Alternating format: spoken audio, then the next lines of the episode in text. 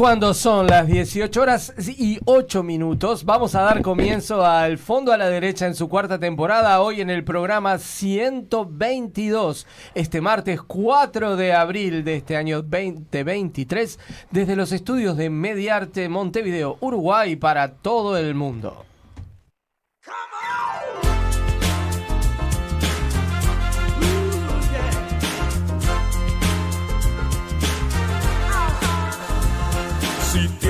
Muchas ganas no te puedes aguantar. Al fondo a la derecha es lo que vas a escuchar en la tarde de mediarte. Tienes que estar al fondo a la derecha. El equipo está listo, solo nos faltas vos. Diversión asegurada y toda la información. Ya es la cuarta temporada que lo parió. Al fondo, a. Deportes, novedades, cocina y entrevistas, sexo, samba y rock and roll.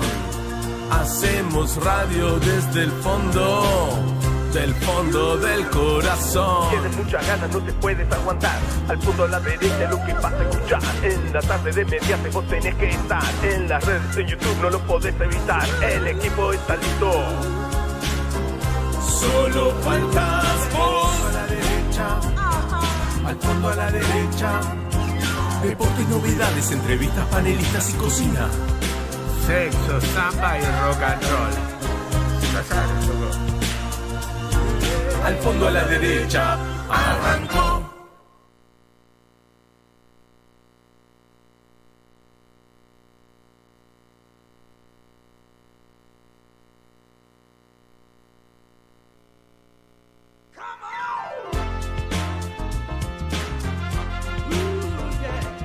Pero muy, pero muy, buenas tardes a todos. Estas tardes otoñales, estas tardes espectaculares de esta semana de turismo, Semana Santa, como quieran llamarlo. Estamos aquí al firme haciendo el programa, más allá de que Montevideo está un poco vacía, se fue mucha gente, pero sabemos que hay mucha gente que igual nos escucha en Montevideo, en el interior y en el exterior, porque gracias a que este programa se transmite en directo también por radiocharrúa.net, Radio Charrúa USA, de la mano de Fernando Olivera, para el mundo, para los uruguayos en el mundo. Así que para todos les damos un gran saludo, los deseamos en esta semana tan especial, una semana donde se producen las Pascuas para dos religiones, las Pascuas judías y las Pascuas para la religión católica o cristiana. Muy buenas tardes para todo el elenco. Hoy se encuentra una invitada de la semana pasada formando parte de este equipo. Sorpresas que tenemos en el fondo a la derecha. Buenas tardes, ¿cómo le va Laurent? Muy bien, muy bien. Un poquito fresquito hoy, pero agradable. Agreable, me encanta. Sí, fresquito. La temperatura se nos vino a pique de una, ¿no? Como que Sí, creo que hay- nadie, nadie entiende qué pasó. Veníamos disfrutando un calorcito que de golpe freezer, chan. Bueno, está bueno el fondo hoy con, con, con todos atrás porque se ve la carita de Paula, que hoy no está presente, pero eh, sabemos que está en este elenco. Se fue de- a ver a su hijo que está en el exterior, aprovechando la semana de vacaciones de laborales. Así que le mandamos un gran saludo a Paula. ¿Cómo está Dante ahí? Impecable, como siempre. Si es martes, hay que estar impecable. Sí. Así que bueno, este, buenas tardes para toda la audiencia, para ustedes aquí. Un gusto que nos acompañe Nadia Cederbaum. Sí, ahora le vamos a, Por supuesto que sí. a preguntar cómo se siente en este... Dicho, dicho sea de paso, la producción me comenta que eh, a la señorita Nadia Cederbaum le dicen vela de altar. ¿Por qué? Esto es Se nuevo para mí. prenden todas las celebraciones. me confirman la, Sí, la acá sí, de sí. producción. Para y los bueno, que conocemos los chistes de Dante, Ay, ya lo conocíamos. Pero como la audiencia como se la renueva. Cada vez que Dante dice, la producción dice, es como que me quedo un poco en pausa. Nunca sabes con qué te va a salir. Exacto. Exacto. Y bueno, bien, se fue el clásico la- de la novena, eh, de la novena fecha, y bueno, en este caso fue alegría para la gente de Mirasol. Bien. Vamos a estar hablando de eso, por supuesto, en la sección deportiva. Tuvimos la suerte de compartirlo juntos, el clásico, este fin de semana. ¿eh? La, disfrutamos. Antes. Así es, así Se es. disfrutó bastante eso- esa actividad linda de, de compartir un triunfo. Una vez en la vida nos toca, ¿no? Bueno. Lamento por los demás. El Perdón, fútbol es- operador. es como perdón. la vida, da revancha. Perdón, operador. Operador, buenas tardes. ¿Cómo anda? Buenas tardes, ¿cómo van? ¿Todo bien, amigo Seba? Rey? Acá recuperando, ¿no? Del fin de semana. Sí. Vamos a ¿Te tener, costó? vamos a tener un programa. Estuvo bravo el sábado. No sé lo que habrás hecho, Seba, no queremos saber, pero si estás bien es importante. Este, eh, vamos a tener un programa convulsionado hoy, eh, te vamos a ir llevando a vivir emociones, porque vamos a ir con donde podamos, ¿sí? Semana diferente, programa diferente. Tenemos un gran invitado hoy que llega en un rato, el señor René Fuentes, escritor, ya estuvo acá con nosotros el año pasado, antes de irse a buscar sus premios internacionales y prometió volver con los premios ya obtenidos, así que hoy va a estar con nosotros contándonos de la premiación, de lo que de lo que significan sus libros nuevos, cómo viene toda la repercusión que tiene aquí y a nivel internacional, porque también tiene grandes repercusiones en España y en Estados Unidos. Así que bueno, ya estaremos conversando con René Fuentes dentro de un ratito. Y tenemos la presencia de Nadia, que el año, pasado el año pasado, programa pasado fue la invitada, pero fue tan linda la repercusión que tuvimos con la presencia de Nadia en el programa que la invitamos a que venga a estar hoy un poco a, a cubrir a, a la ausencia de Paula, porque necesitamos gente Sí. enérgica como Paula, y bueno, dijimos, Nadia puede ser la, la- la clave, porque la energía de Nadia puede venir a, a cubrir un poquito. Energía. ¿Eh? Energía. Energía.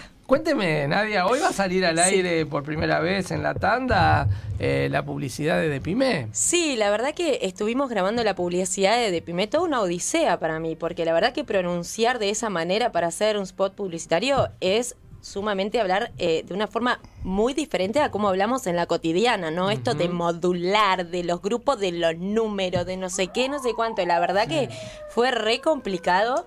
¿Qué pasó? ¿Nos vienen a buscar? ¿Ya nos vienen a buscar?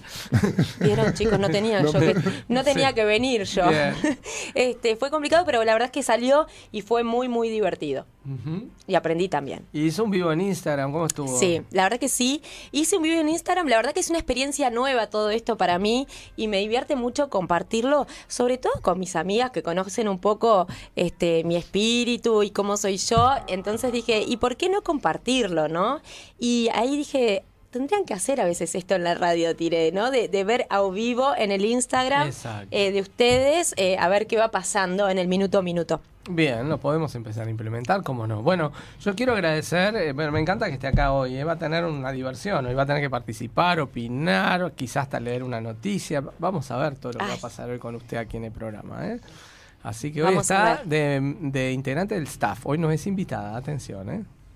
Hoy no voy a hablar tanto, tanto como la otra vez, pero vamos a aportar desde el lugar que se pueda. Bien, no sabemos dónde está Majo, ¿vos sabés dónde está Majo, Seba? Majo no Ni está. idea. Ni idea. Majo No llegó se con fue. la- Estamos todos sorprendidos. Sabemos que escribió cuando hablamos de la producción de quién leía las noticias curiosas. Puso, bueno, cuál lo y yo no sé qué. Hasta ahí llegamos. Pero después, para la abdujeron los extraterrestres, quizá.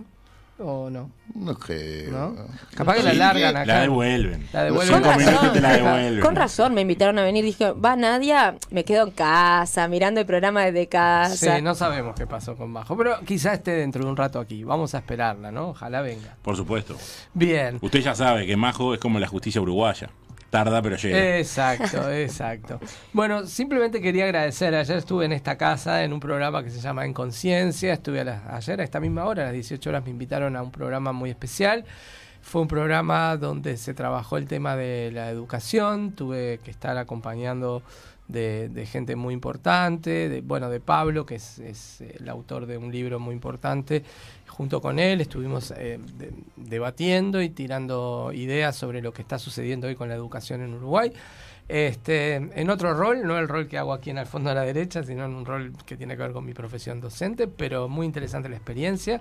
Agradezco mucho la invitación a toda la producción de En Conciencia, a su conductora en especial, y eh, les quería invitar a todos los que quieran verlo o escucharlo, tienen dos opciones, o lo pueden ver en el Mediarte Vivo, eh, perdón, en Mediarte Videos, que quedó el video del programa, o también en mi Instagram, porque aprendí de Nadia e hicimos un vivo ayer. ¡Eso! Mientras, mientras estaba haciendo el, el- el programa, así que quedó en el vivo grabado, o sea que en mi Instagram personal lo pueden ver también lo que pasó ayer acá en, en el programa En Conciencia. Hay una diferencia. Ser un vivo y estar de vivo. No es lo No mismo. es lo mismo. No es lo mismo. Atento. No es lo mismo. no es lo mismo. Yo conozco Bueno. a varios que están de vivo. Sí, Sí, yo también, vos sabés. En este mundo hay muchas. En este mundo hay mucha gente que está viva. Bueno, Logón, me encantaría saber qué va a pasar hoy. ¿Tú prometiste algo para esta semana tan especial de Sí, creo que Semana sí. de Pascua, Viernes Santo, la gente no come carne? Sí, eh, por suerte ya el Viernes Santo no comen carne, pero sería bueno que comen pescado un poco más todos los días del año. Ah, sí. No, es- no puede ser que comer pescado solamente el Viernes Santo. Sería bueno de comer más seguido pescado. Ya sé, hay, el uruguayo no es muy amante del pescado. Punto uno. Ujú. Es verdad. La pescadería no hay muchas. Muchas veces los pescados no son siempre de la mejor calidad. Y después, si vos no sabes cocinarlo, el combo es muy malo. Ah, Sí. sí. Es verdad, es como que el uruguayo sale a comer y rara vez dice, vamos a comer un pescadito, ¿no? Siempre tiramos más para, vamos a comer un asado. Sí. Sí. Bueno, pero igual te digo que en ese momento... que yo salgo mal con esta camisa en cámara. Sigan, sigan. Ah, esto es Bueno, vivo, sí, vivo, en que esto es serio, en vivo, ¿eh? radio verdad. Ah, Radio sa- verdad. Tranquilo, Tranquilo, está fresquito hoy. Igual hoy no está prendido el aire. pero- Lo que capaz que le conviene sí. igual quitarla de ahí porque igual el, el croma le hace, croma le hace hace- efecto. Démela por acá que yo Hacemos lo que hay que hacer. sacar. sabe que Sí, estoy, estoy en todas. ¿Cómo se Ah, la el tira por ahí, bueno, muy Se tira bien. entre bambalinas. Exactamente. Ahí está, muy bien. Sí, lo, lo que quiero decir que en mi caso pa- particular, yo como, cuando como afuera, muchas veces busco lugares donde se come pescado. Sí. Y siempre con, tra- trato de conseguir lugares donde se come pescado fresco, o porque conozco el dueño o el chef o alguien. Y por suerte cada vez hay más lugares donde puedes comer pescado fresco. Pero para mí falta boutique que venden pescado, porque la mayoría de veces, si no vas a la feria, no conseguís pescado fresco. Y también falta un poco de, esto que vos decís que es cultura, porque por ejemplo, si yo voy a comer pescado, digo, ¿qué pescado como? No sé qué tipo de pescado elegir, por ejemplo, y con qué acompañamiento va mejor qué tipo de pescado. Es decir, nos falta instrucciones en eso, ¿no? Eh, saber, conocer un poquito más los tipos de pescado, con qué se pueden acompañar. No nos pasa así, y vuelvo al ejemplo con la carne. Eh, sabemos mayoritariamente qué carne queremos comer cuando vamos a, a algún restaurante o algo. ¿Qué te parece eso, no? O sea, Sí, la carne ya, eh, la gente sabe si va a comer un, un bife, un entrecote. Exacto, conocemos Tampoco más. Hay, hay cortes que no, no conocen, ¿ah? Pero, no, tal cual. Pero, pero saben un poco más. sí, eso. Eh, lo que sí, muchas veces no saben el punto de cocción que tiene que tener cada, cada corte, porque no es el mismo punto de cocción por una tierra de asado que por un lomo. Claro. ¿Entendés? Eh, eh, eso, o si no, un, un braseado, no, no son lo mismo. Si tenés una carne un poco dura, como, como una, una colita de cuadril, no colita de cuadril o cosas así, es mejor que tenga mucho, mucho cocción despacito que poco cocción, porque si no es más dura. Y cuando salís a comer, ¿qué pescado comes generalmente tú? Y mira, yo trato de comer pescado que hay acá. Entonces, pues, puede ser brotola, puede ser cazón, puede ser raya, puede ser eh, Abadejo hay muy poco, porque el, abadejo es más del sur de argentino. Eh, merluza, pescadilla, eh, a veces hay unos rouge, pocas veces, pero hay una, hay una variedad, no es muy grande, no es como un mercado en, en Europa, en Francia o en España, que tenés eh, 200 pescados, pero igual hay- una variedad. Lo que sí hay que hacer mucho cuidado cu- a la venta del pescado, a la venta y cómo lo compras y cómo lo trabajas. Claro. El pescado igual en general se cocina en 5 minutos. Salvo que sea piezas enteras, pero con acá se vende mucho más filete que piezas enteras. No necesitas much- mucha cocción, porque más, más se cocinas, más se seca y menos sabor tiene.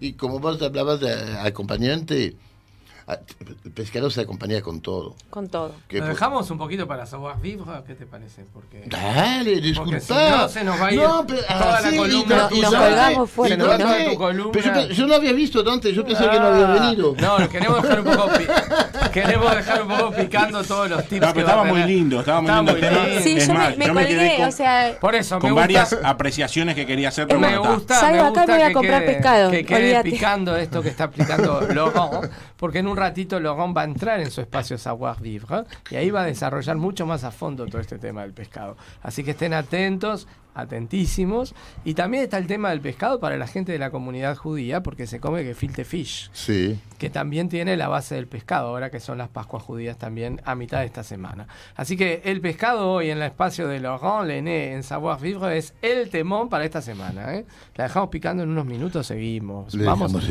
vamos dos cosas. Primero, Dante. ¿Cómo la gente se comunica? Porque ya hay gente comunicándose. ¿eh? Andrés Bueno, Cohen dice hola gente. Ariel Damechic desde Buenos Aires dice hola a todos. Felices Pascuas. Jaxamea desde la costa. Está en la costa, se ve, descansando junto Ajá. a su mujer Judith. Abrazo grande y bendiciones, dice. Álvaro Oxman dice muy buenos tips, te dice a vos. ¿Eh? Muchas gracias, Salvador. Así que ya estamos ahí este, Después a vos, conectados, escuchando. Así que bueno, ¿cómo se conecta la gente con nosotros, Dante? Bueno, por supuesto que para ver la cocina del programa lo pueden hacer a través del YouTube, del canal de Mediarte, ponen al fondo a la derecha Mediarte y ahí va a salir el vivo y se pueden comunicar propiamente dicho por la misma plataforma. Pero aquellos que prefieren enviarnos un WhatsApp, ya sea escrito o de audio, lo pueden hacer a qué número, Nadia. al 092-271-051. Los que quieren seguir la- las publicaciones en Instagram, en Facebook, también lo pueden hacer, ¿verdad? ¿Verdad? Lo pueden hacer a través de arroba afdmediarte, que es Instagram y Facebook. Efectivamente. Y bueno, también eh, por ¿Cómo TuneIn. aprende locución rápido esta chica? eh? Vos viste, ¿no? Eh, por TuneIn también eh, salimos ahí y eh, a través de los navegadores web mediarte.com.ui y radiocharrúa.net.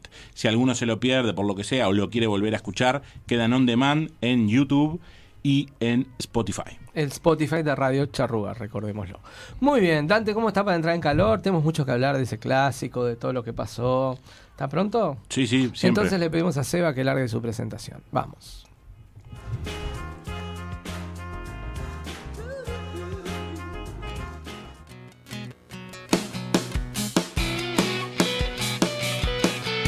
Se vienen los deportes con mucha información de la mano Espacio de debate con opiniones fuertes. Te lo presenta un grande que el periodismo siente. En al fondo a la derecha. Estante de la gente. Estante de la gente.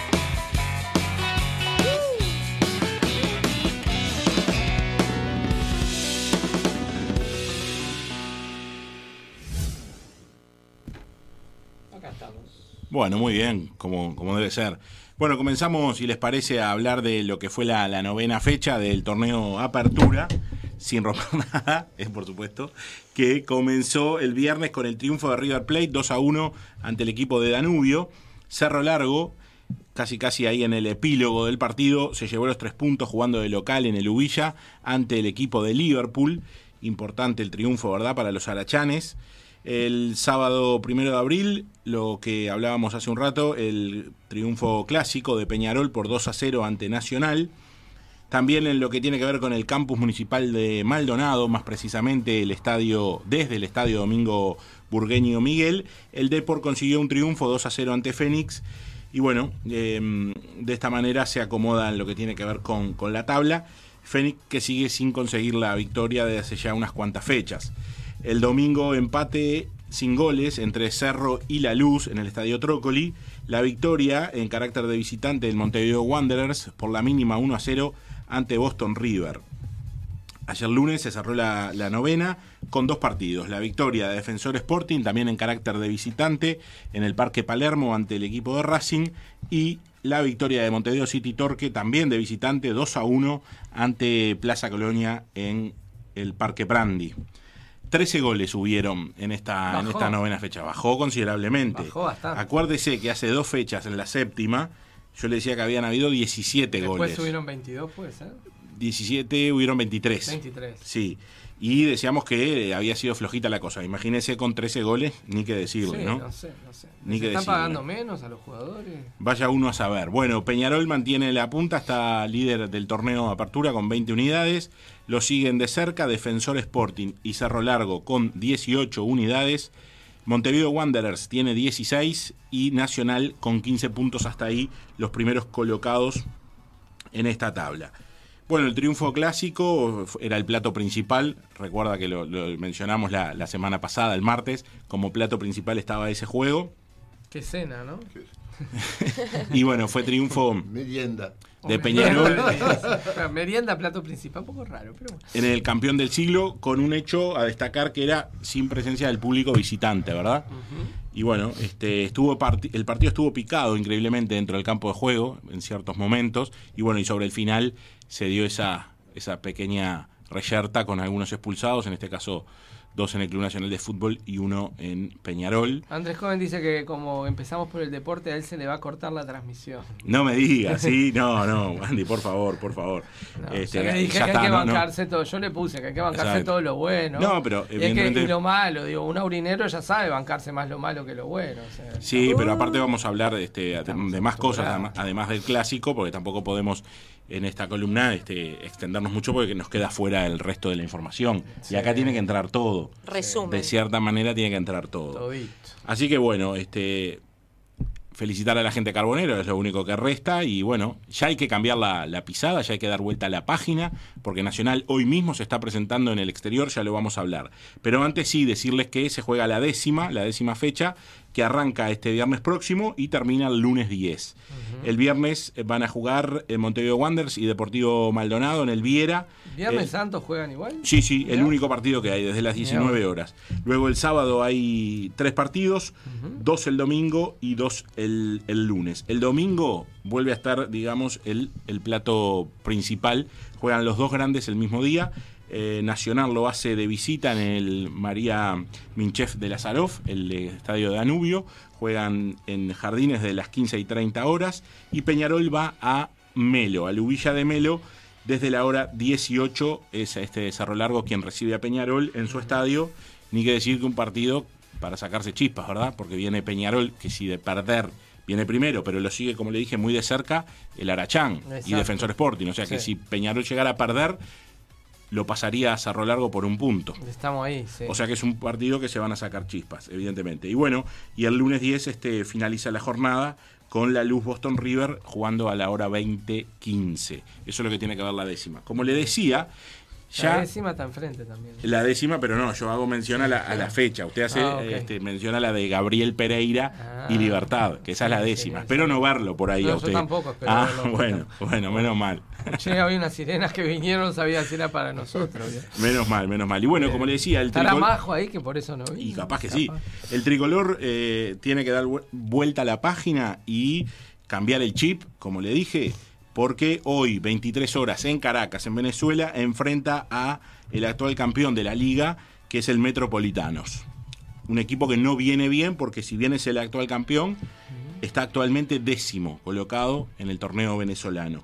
Veremos si Nacional puede traerse un triunfo de Venezuela que es importante si piensa en clasificar, si piensa en avanzar de fase, este, porque tiene, tiene un grupo bastante complicado, ¿no? Inter de Porto Alegre Sí. y también Independiente de Medellín son los que conforman el grupo B. Así que hoy, 23 horas nacional. Mañana, el que le toca jugar es, es doble, doble participación uruguaya. El que lo hace es Danubio, aquí en el Estadio Centenario, pero por Copa Sudamericana. Recién estábamos hablando de Libertadores. Por Sudamericana, en el Estadio Centenario, recibe al Emelec de Ecuador desde las 19 horas.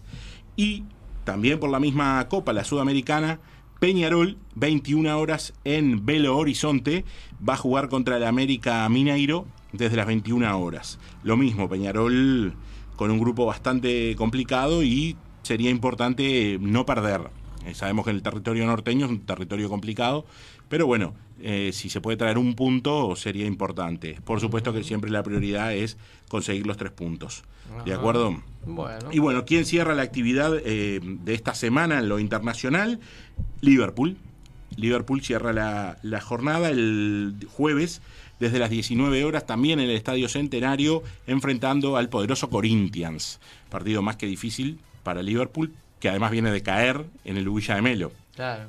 O sea, le ganó a Peñarol 1 a 0, cae en Melo y bueno, ahora tiene que jugar con el equipo de Corinthians. Veremos a ver qué tal le va. Hace un rato nada más terminó el clásico de tercera división que se jugó Sí. en empate 0 a 0.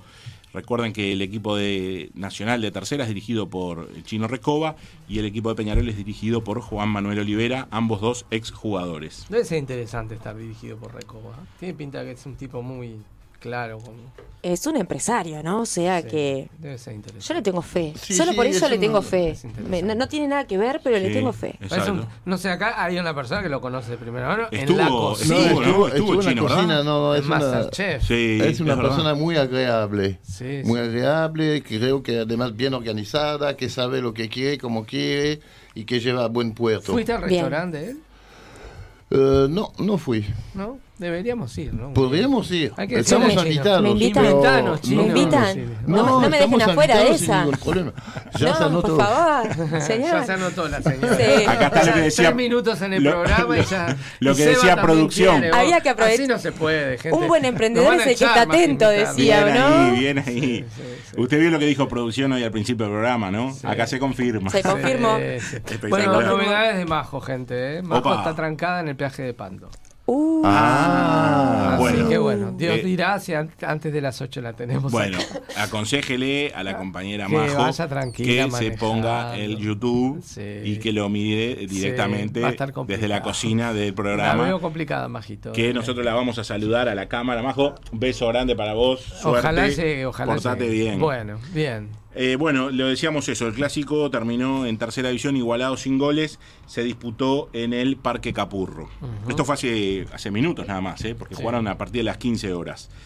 Eh, lo que tiene que ver con el ámbito internacional, mañana miércoles, para quienes puedan disfrutarlo, hay un partidazo a las 16 horas de nuestro país, Barcelona con el Real de Madrid Wow. partido de vuelta de la Copa del Rey, en este caso eh, semifinales de, de Copa del Rey.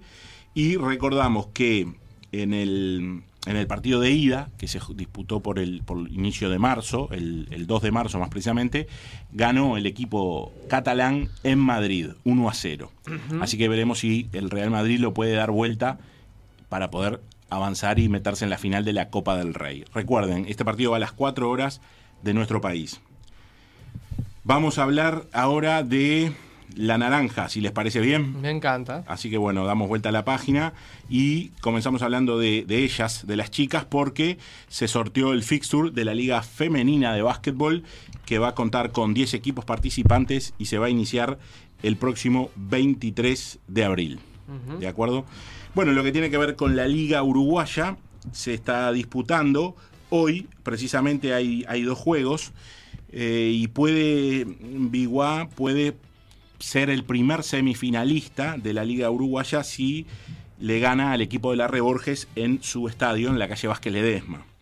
Ese partido va a 21 y 30. Antes, Malvin recibe en su estadio a Urupán. Esta serie está 1 a 1, es decir, que el que gane va a quedar 2 a 1, pero todavía no avanza a semifinales. Y eh, mañana miércoles en el estadio de Welcome juegan Defensor Sporting y Nacional. Esta serie está 2 a 0 Nacional. También es otro que podría meterse mañana en semifinales siempre y cuando le gane al equipo dirigido Lo que le, técnicamente. le hago siempre. ¿Tiene Sí. previsto, puede, puede decir quién puede ser el ganador? ¿Se las Y bueno, y no estaría inventando nada si le digo que Biguá va a ser finalista. Es muy difícil, es un equipo muy bueno para el, para el ámbito local y le podés ganar un partido, sí, le podés ganar, le podés ganar dos también, pero difícil le puedes ganar una serie al mejor de cinco. Eh, Yo creo que Igual viene trabajando muy duro para llegar a esto, ¿no? O sea, hace ya varios, Sí, por varios supuesto. años que está metiendo y metiendo. Sí, por supuesto. El, el juego 1 de Biguaya, que lo menciona con la Reborges, que fue en la cancha de- del Pato, lo terminó de todas maneras ganando muy ajustado por un doble. 95 a 93. Creo que ese partido, que fue sorpresa lo que hizo la Reborges, se lo tendría que haber quedado el equipo de, de la Unión si que tenía aspiraciones de poder avanzar, ¿no? Claro. Bueno, de esta manera hasta 2 a 0 abajo en la serie es difícil. Mm. Y bueno, y el otro el otro finalista, posible finalista, creo que puede andar en entre Hebraica y, y Peñarol, el que gane esa serie. Sí, Hebraica siempre está medio ahí ar- arriba en el top top, ¿eh? Sí, sí, ahora mismo eh, esa serie, la de Peñarol y Hebraica, está uno a uno. Ganó el Macabeo el primer partido en su cancha y en el día de ayer Peñarol eh, igualó la serie ganando en el Palacio Peñarol. Este partido lo vuelven a jugar, esta serie de Hebraica y Peñarol, vuelve al Palacio Peñarol el lunes próximo. Porque mañana miércoles con el partido que les dije de Defensor y Nacional se para la liga por el tema de Pascuas, Semana Santa, y vuelve el lunes justamente con el juego entre el Macabeo y Peñarol. ¿sí? Así que bueno, eh, quedó algún- alguna serie por tocar, no, la de Urupán. Dijimos que estaban igualados y que jugaban hoy a partir de 19 y 15. ¿De acuerdo? Para terminar, si le parece bien, vamos a terminar, hablamos poco variado y un poco de todo. Vamos a terminar con una que no, no, no es habitual, que nosotros la, la trabajemos en este programa, pero vamos a hablar, si le parece bien, del hockey. Sí. ¿Le gusta el Pará. hockey? Mire, para hablar de Ya que hockey, estás mire hablando qué de primer eso- plano lo hicieron, ¿no? No me diga. Ya que estás hablando de hockey, Dante, Sí, sí. quería colarme en su columna y le pido unas disculpas. No, no pida disculpas. Pero quiero Acá la mandar- gente se cuela y sin pedir disculpas. Es, Bien. es de AFD, es característico. Quería justamente mandar dos saludos deportivos Sí, cómo no. y uno de ellos es para mis amigas de Champa Hockey, Champañat. Opa. Y otro de los saludos, hablando de que se viene el hockey, para Alfonsina Norbis, jugadoraza de hockey eh, sublime. Ah, bueno. Así que para ella se saludos. bien mandado, mire con usted, salud incluido. ¿Qué La le tenemos parece? acá como periodista incorporada ¿Qué le a- al deporte del hockey. Sí. ¿eh? Espectacular, Me encanta. espectacular. Bueno, eh, nada, decirle que. Dante, ¿qué haces? ¿Cómo te va, Raulito? Pero una cosa loca contigo, ¿eh? ¿Por qué dice eso? Y porque me prometiste que me ibas a llevar a ver el partido del clásico. Y bueno, pero se complicó, se complicó. Y veo que te fuiste a ver el partido con Quique y a mí me dejaste Y tirado. bueno, es lo que pasa, es lo que pasa. Me llamó, me llamó Quique y yo. Pero este, no seas así, Raulito. Claro, Raulito. Vos, yo tengo vos que estar. estabas viéndolo en la tele que te regaló Dante con tu mamá y todo. Yo tengo que estar en todos Sí, lados. pero ¿vio? no, porque Dante me promete y nunca me cumple. No, no diga nunca, que hay, acá hay pruebas, pruebas que acreditan que siempre cumplió. Pero yo quería estar en el campeón del siglo. Y bueno, pero era, era, era un tema complicado, era un tema complicado. Ay, pero vamos había un palquito ahí que me iban a dar un tecito con hielo rico. No, usted no puede tomar té con hielo rico. Usted puede tomar porque se té. hacía calor. Y solo té, una vez, eh, no dos veces. Bueno, escúcheme, Raulito, eh, está con Seba por ahí. Sí, Seba acá un fenómeno. Hoy me trajo caramelo de Peñarol. Dígame a una pesar cosa. de que él es de Nacional, ¿eh? Este, ¿No la vio a Majo cuando usted venía para No, acá? menos mal que no. Porque sabes una cosa de antes. Sí. Majito hoy me dijo son vacaciones, capaz que yo te levanto y te llevo a la radio, Ah. hacemos un paseíto. Y menos mal que no, porque la muchacha esta no sé qué le pasó, nunca me vino a buscar. ¿Sabe qué pasa? Las malas lenguas están diciendo que no vino porque su equipo fue derrotado, cosa que yo no creo que haya sido por ese motivo, pero hay algunos que dicen que como el equipo resultó Sí, derrotado, ser, Majo ser, no quiere dar la cara, ser, ¿viste? Pero yo no Bueno, creo, está, Raulito, no y- creo. ¿y cómo llegaste hoy acá? Y nada, mi mamá le tanto le pedí, tanto le pedí que para no escucharme más me trajo. Y bueno. Y bueno, está muy bien, está muy bien. Bueno, Hay que ser insistente. Bueno, disfrutar ¿qué- los caramelitos de Peñarol con Exacto, quédese por ahí, quédese por ahí. Raulito. Ah, Chao, sí, los sí, sí. quiero todos, Bueno, cuídate, chao, Raulito, No chao, prometas más, Chao, chao. cumplí. Nos vamos, sí, cómo no. Bueno, nos vamos, como les decía, hablando de eso, de que las chicas celestes se preparan para la disputa de los Juegos Panamericanos en octubre Sí. en Chile, en Santiago de Chile más precisamente, y jugaron con Argentina y cayeron 3 a 0, ¿verdad? Exacto. Eh, recordamos que Argentina es una potencia, ¿verdad, Nadia? En, Sí. en hockey. Un potención, diría sí, yo. Sí, sí, sí. Y bueno, ya habían disputado otro eh, donde las Leonas también habían ganado por, por 2 a 0. Pero bueno, lo importante es que agarren ritmo para esto que se viene internacionalmente, así que eh, vamos arriba con el hockey, en este caso el femenino, y de esta manera, Espectacular. Cerramos. punto y aparte, de esta manera cerramos eh, la columna deportiva. Muy bien, bueno, yo creo que ah, hacemos la primera pausa del programa. Me parece muy bien. Cuando volvemos tenemos, por supuesto, al señor Laurent Lené con su savoir vivre y ahora sí a, a profundizar el tema del pescado en esta semana especial. Me dicen por interno que llegó el invitado y también. llegó ¿eh? el invitado también, que Sí, vamos sí, a sí, ponerlo sí. fuera de lugar. Por supuesto. Obviamente, así que tenemos grandes cosas después de la pausa. Al final del programa, por supuesto, las noticias curiosas que se vienen, noticiones hoy para esta semana especial. y muy, muy divertido lo que se nos viene en esta segunda parte del programa. Queríamos saludar gente que sigue escribiendo. Eh, tenemos un pedido especial de Ariel Dameschik. Salúdelo a Ariel. Daniel Dameschik Ariel, sí, cómo no. y a su esposa Judy porque sabe que tienen aniversario. Dígale feliz aniversario. Hoy es el aniversario. Aparentemente dice. Aparentemente sí. Sí, a ver. Bueno, Ariel y Judith. Sí. Ariel, Judith, grandes seguidores de Al Fondo a la Derecha. Un beso enorme y feliz aniversario para ustedes. Que lo disfruten y lo pasen lindo. Bendiciones. Muy bien. Yo quiero lindo. agradecer también. Esto es en vivo. Quiero agradecer también al saludo de Dora Legel, que manda muchas felicitaciones a todo el grupo y a mí. Felices Pascuas para todos, desde Buenos Aires junto a Arnoldo, así que un beso grande para ellos. Y a Raquel Balarino, que fue quien me invitó ayer a su programa En Conciencia, que me acaba de escribir, saludos a todo el equipo y que fue un éxito mi participación ayer. Bueno, muchísimas gracias de haber aportado entonces en, en, En Conciencia este, una- un temón, que la verdad que fue muy interesante haber estado allí. Gracias por la invitación nuevamente. Y hay un nuevo oyente, no sé, Marcelo, no, no, no se identifica con apellido.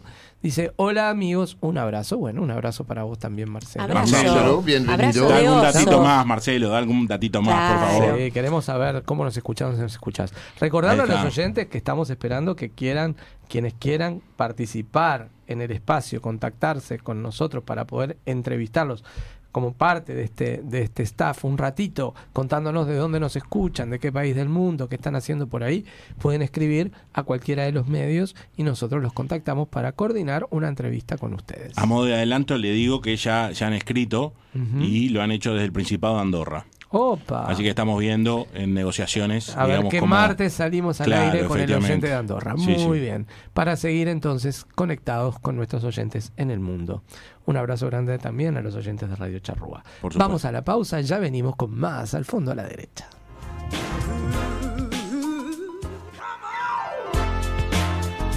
Si cumplimos cuatro temporadas al aire, es porque cumplimos con nuestra audiencia y también cumplimos con nuestros avisadores.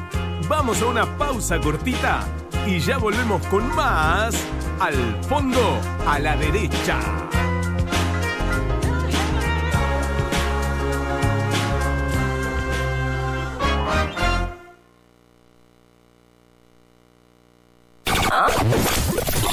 Mediarte. En tus oídos y en tu vida.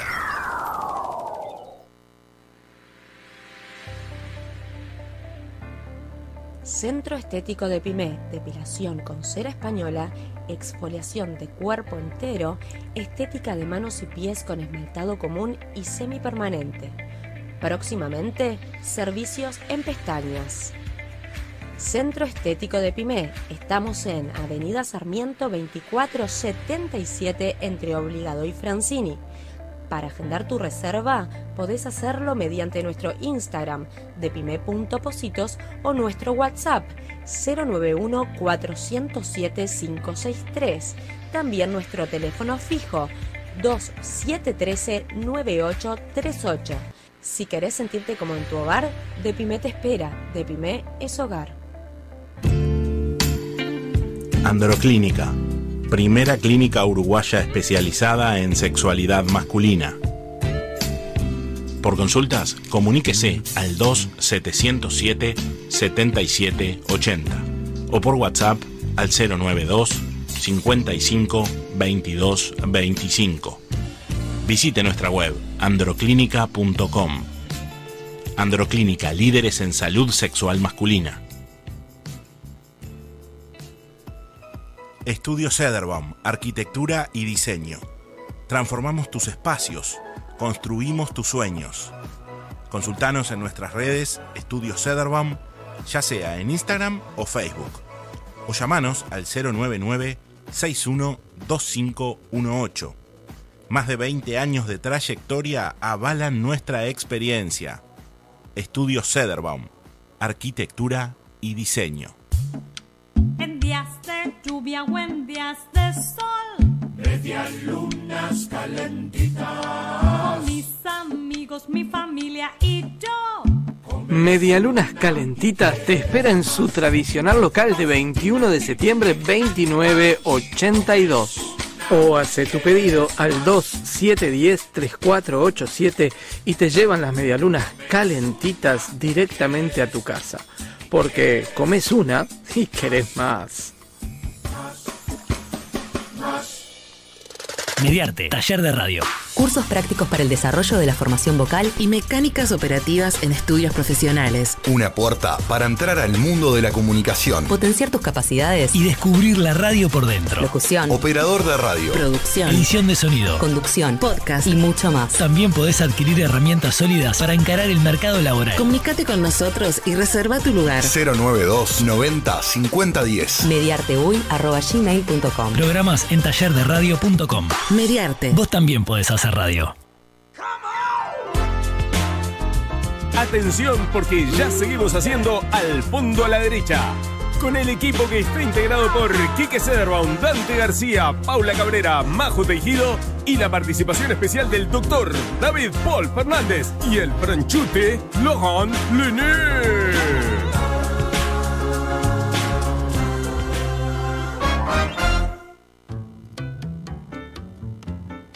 De poner fuera de lugar a nuestro invitado. La entrevista comienza ahora.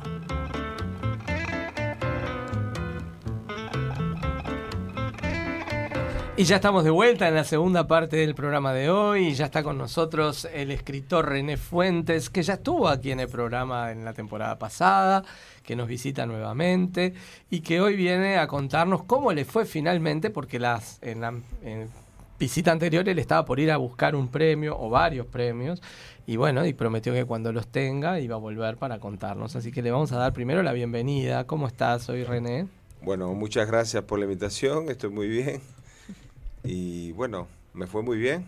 Eh, en ese momento, uy, fue un- una serie de días muy especiales. Había ganado el premio Vicente Blasco Ibáñez Internacional en España. Eh, y eh, en esos días iba a buscarlo. Por otra parte, había ganado otro premio en Estados Unidos. Y bueno, salió un libro, salió el otro, y acá estoy. Perfecto, bueno, estás acá para poder charlar con nosotros. Vamos a tener hoy una charla muy fluida, todo el elenco va a charlar contigo. Este, quiero eh, simplemente hacer mención de mensajes de personas que están escribiendo. Dice acá Marcelo, nuestro nuevo oyente, que queremos saber qué Marcelo, ¿no? Como, Este, está saliendo muy bien, felices Pascuas, dice. Y buenas tardes, buen programa, el 122, dice. Ustedes están medio locos, ¿no? Nos preguntan. Y ¿Será? Depende cómo lo miras. Depende cómo lo mires. Eso lo dice Hugo Ziplovich, que desde el primer programa de esta temporada ya está enganchado con nosotros. Muy bien. Eh, bueno, estamos con René, que vino hoy a acompañarnos, que está este, aprovechando esto- estos días que estás más tranquilo, ¿no? Porque todos los días es una Sí. vorágine, René, ¿no? Entre la universidad y tu trabajo. Realmente los martes es imposible. Bueno, los otros días casi igual, pero los martes específicamente en este horario tengo clases y cuando conversamos y surgió la posibilidad te, te dije as- hasta de manera efusiva que sí, porque realmente un martes a esta hora eh, realmente es complicado para mí. Pero una hoy, maravilla. Semana Santa o Semana de Turismo, estamos acá con más tiempo. Bien, contanos la experiencia entonces. ¿Cuáles fueron los libros que se, que se premiaron? ¿Cómo fue todo ese tema de ir a buscar el premio? Bueno, en principio el año pasado fue muy bueno porque, a ver, comenzando el año, eh, gané el segundo premio también en España de poesía del concurso internacional Jaime Gil de Bienma y Alba. Eh, y bueno, fue el primer viaje que hice en el año a, recibir ese premio y a presentar dos libros más eh, en Estados Unidos y en España, que fueron la compilación más importante que tengo de poesía, eh, que fue publicada en Alemania en ese momento. Y bueno, el título es Los mares que me nombran. La presenté en Estados Unidos, la presenté en España en varias ocasiones en ese viaje. Y presenté también el libro, eh, que era una compilación de teatro, eh, piezas para reparar un trino, que la verdad que me hizo muy feliz. Las dos publicaciones, la de Iliada Ediciones en Berlín y la de eh, Primigenios en Estados Unidos, Miami, eh, Estados Unidos. Impresionante tener este hoy, siglo XXI, eh, donde vivimos un mundo de la inmediatez y donde vivimos un mundo donde todo el mundo escribe y escribe mal y rápido, no sé qué, que la poesía tenga vigencia y que la poesía tenga fuerza, ¿no? Sí. Es decir, un Se género... escribe mucha poesía. Sí, por eso, un género que quizá podríamos pensar que era de otra época o que ya estaba como medio perdiendo vigencia, sin embargo, te- tiene un empuje muy fuerte, ¿no? Sí, sí, sí. Y, y lo mejor es que no es que escriba, vamos, una generación, es que escribe muchas generaciones y muchos jóvenes. En verdad, la poesía es un, en verdad la poesía es un género de escritura para los jóvenes. Se empieza a escribir poesía muy joven. Eh, yo empecé a escribir poesía a los 17 años. Eh, y generalmente los otros géneros, bueno, pues demora mucho uno o un buen tiempo en empezar a tener otra noción de, de cómo desarrollar otros géneros. Es que yo como, como adolescente, que también escribía en casa, un poco en juego, ¿no? Y se lo mostraba a mi mamá, y a mi mamá me, le parecían alucinantes, todo lo que yo escribía era alucinante. Pero esto que vos decís que, que empieza de joven, creo que también porque de adolescente se nos empieza a despertar este sentimiento de lo que es el amor, la pasión, este sentimientos que también inspiran a escribir eh, poesía, ¿no? Entonces creo que para mí va de la mano un poco con eso. Tal vez este, me equivoco, pero a mí me pasó de esa manera cuando, cuando yo me inspiraba para decir, ay, bueno, me siento enamorada, entonces me siento a escribir un poco y a, y a tirar mis ideas ahí. A poner en palabras los sentimientos. Exacto. Es el género que más tanto cercano cuesta. de los literarios, es el más cercano a las prácticas de escrituras de un joven. Es como una canción. Exacto. Bueno, escuchás, escribís una Bueno, de- canción. de hecho se puede musicalizar, ¿no? Correcto. Hay, hay una gran parte de la poesía que es musicalizable o cercana a la música o que trabaja con el ritmo. Eh, y bueno, en definitiva, ese viaje fue muy bien. Y ahora en diciembre, antes de venir acá, no, perdón, de- después, después de venir acá, eh, salí de viaje y fui por la novela, que es una trilogía de novelas que ganó el premio Vicente Blasco Ibáñez en Valencia, un premio importantísimo. ¿Sí?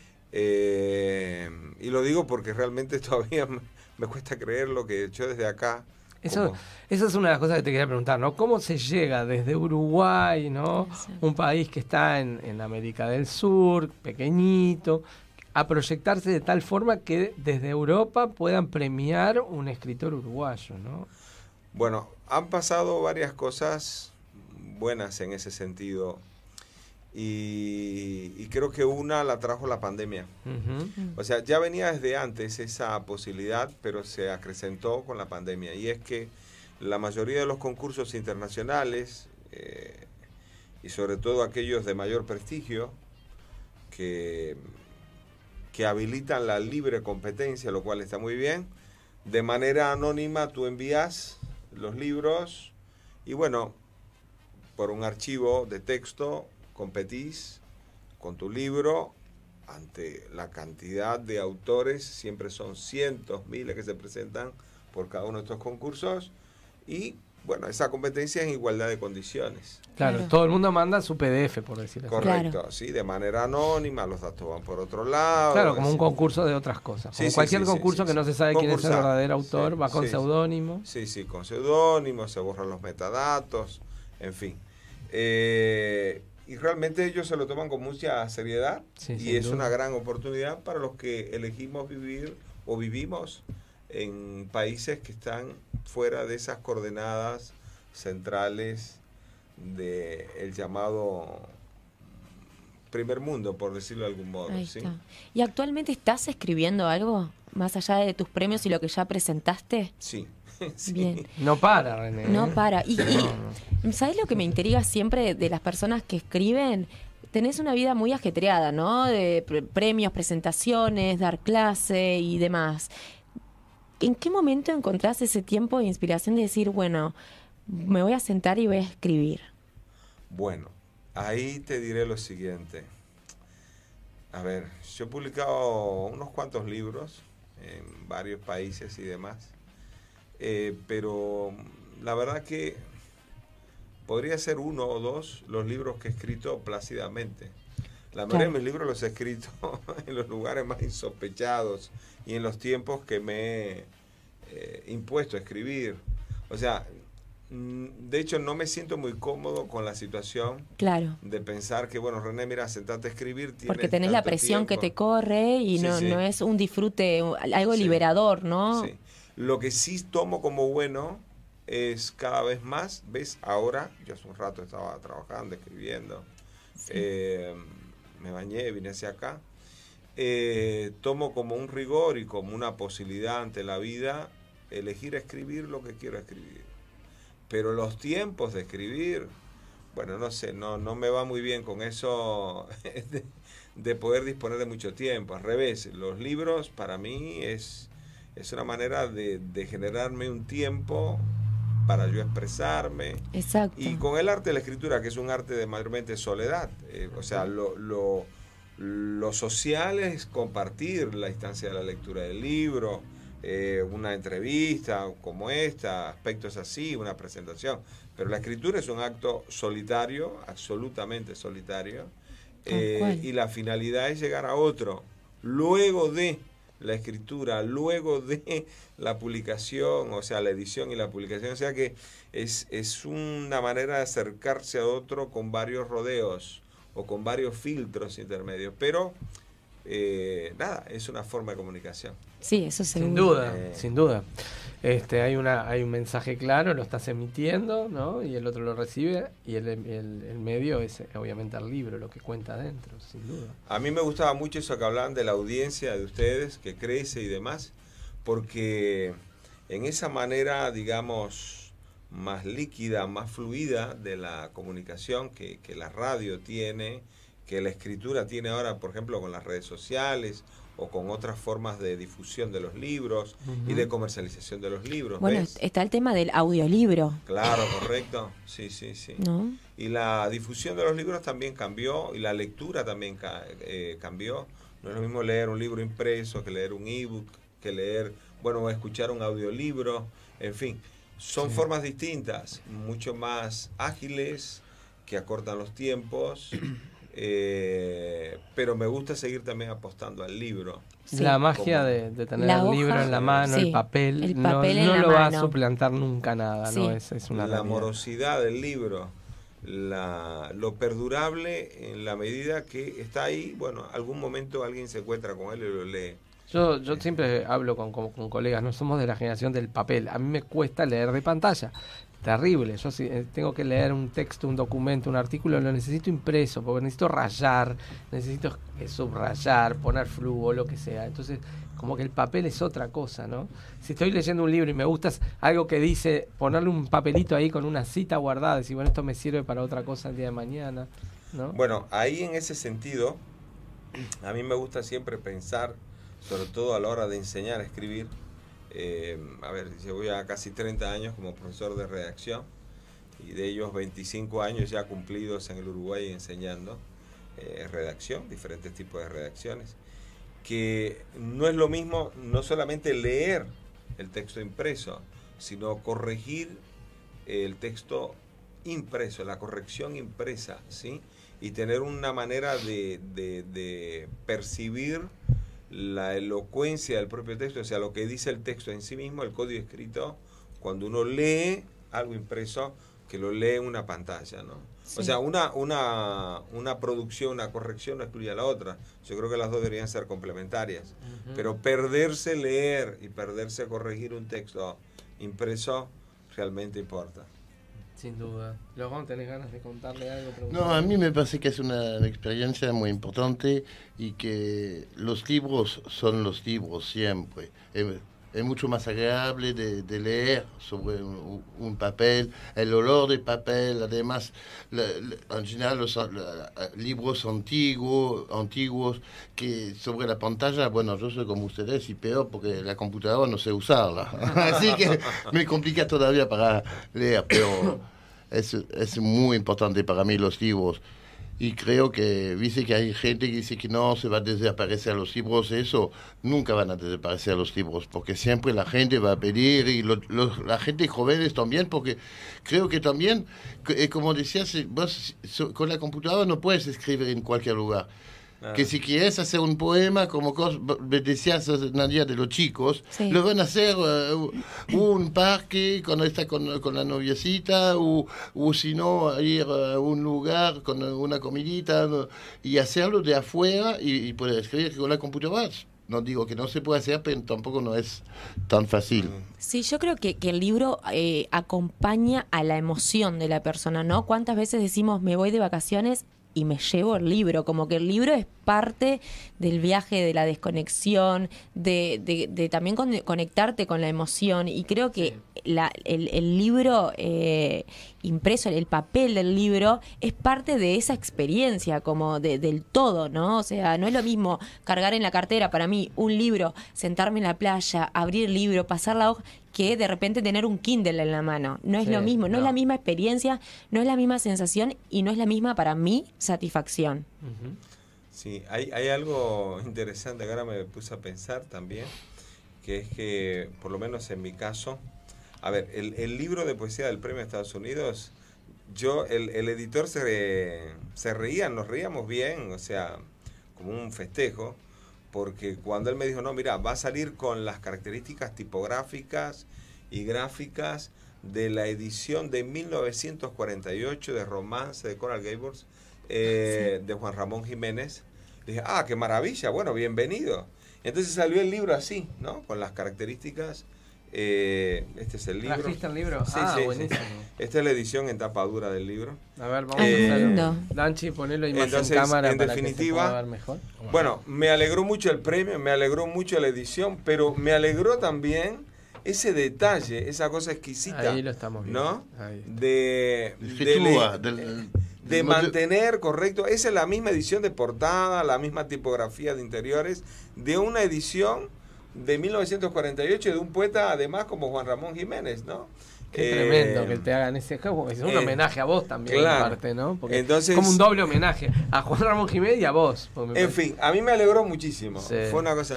Y ahí pensaba que yo realmente cuando voy a viajar, bueno, una parte es las cosas que voy a llevar, ¿no? La, Sí. la- en la valija, ropa.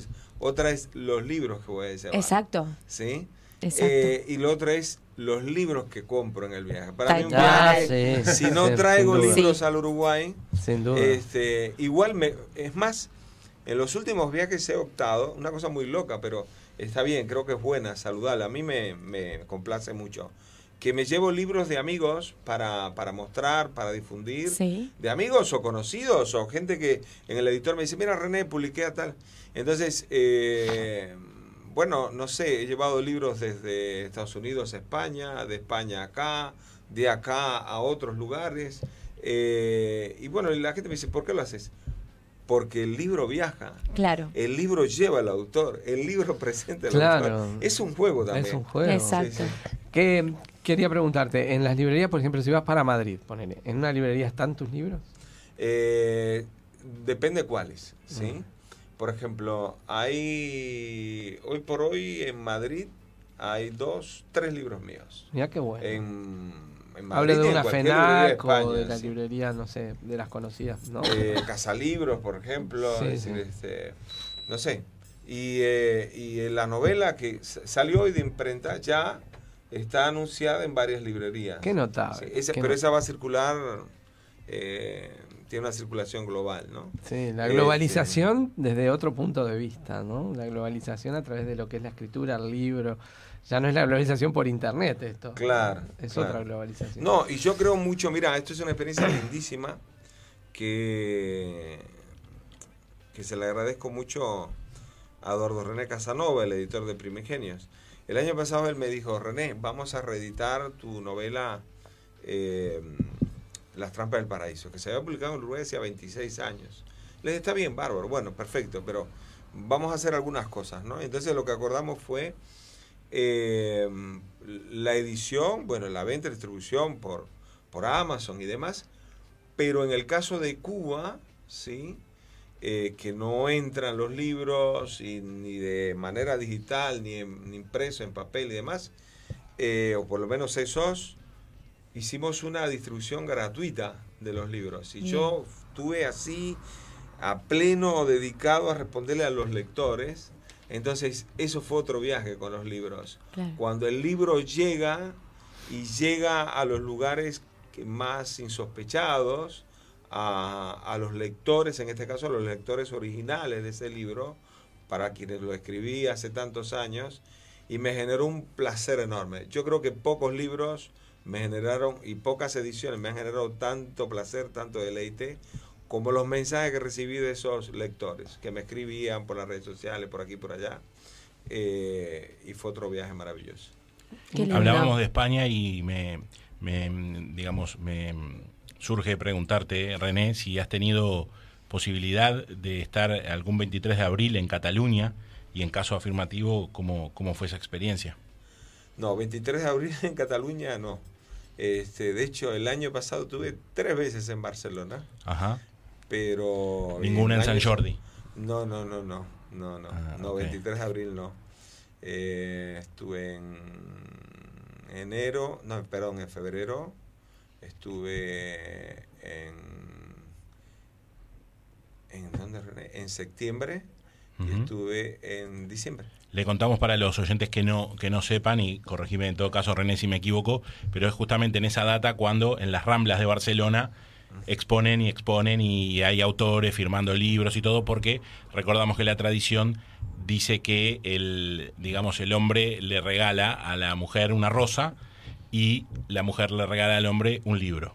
¿Es así, René? Sí, sí. Además, qué- Barcelona qué es un tradición mundo- Me media- encantaría traerla, media para traerla para envejecida, acá. ¿no? Porque, Porque. Bueno. yo no. creo que la rosa, el libro, podría regalarle el libro también a la mujer. yo qué Bueno, sé, es lo que se, es lo que se hace. No sé. Inclusive en Me nuestro país, ya está, René, ya capaz Bueno, que pero Ya es está con una- los estereotipos, es una una tradición, flor, Es la me parece- tradición. Me parece muy Sí, lindo. sí. ¿Quieres cambiar la tradición? Quique? Ya está Por aburrido favor. el mundo de tantas Sí, te Pasamos digo. con cosas más actuales. La mujer tiene que leer, el No, hombre pero- tiene que leer, tienen Ese día en nuestro país, creo que el Casal De Sí. Montevideo organiza también algo en lo que es en la Plaza Varela, ¿verdad? Sí, Sí. sí, sí, sí. En la Plaza Varela, bueno, se hace toda la fogata y demás. Ahí está. Ustedes saben que si yo no traigo un poco algo disruptivo, no, no soy yo. Ah, Es bueno, parte muy bien. de la vida. Ese- Pero queda pendiente, tal vez, René, poder estar Sí, algún día. sí, sí, no sí, digo sí. de repente, ojalá que sea exponiendo, firmando Sí, autógrafos. Yo realmente, bueno, eh, a ver, en uno de los libros, el primer libro mío de poesía que publiqué en España,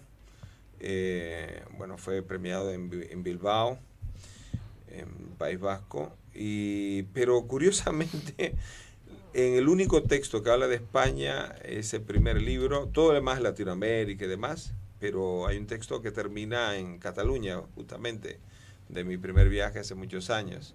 Eh, y yo creo que realmente hay ciudades donde puedes pasar de largo o no, y bueno, un escritor puede sentirse más o menos a gusto. Yo creo que el caso de Cataluña, Barcelona, es un, es el mundo del libro Es tremendo. abierto. Yo tuve la experiencia de ir en Barcelona a la biblioteca, o a, a la librería, perdón, de una universidad para comprar unos libros de, de educación y no podía creer eh, la variedad que hay de todo, de todo, Todo. y la organización que tienen las librerías en Barcelona, porque vos entrás, está todo tan perfecto, organizado, sabés lo que querés, eh, si vos tenés claro qué es lo que estás buscando, Sí.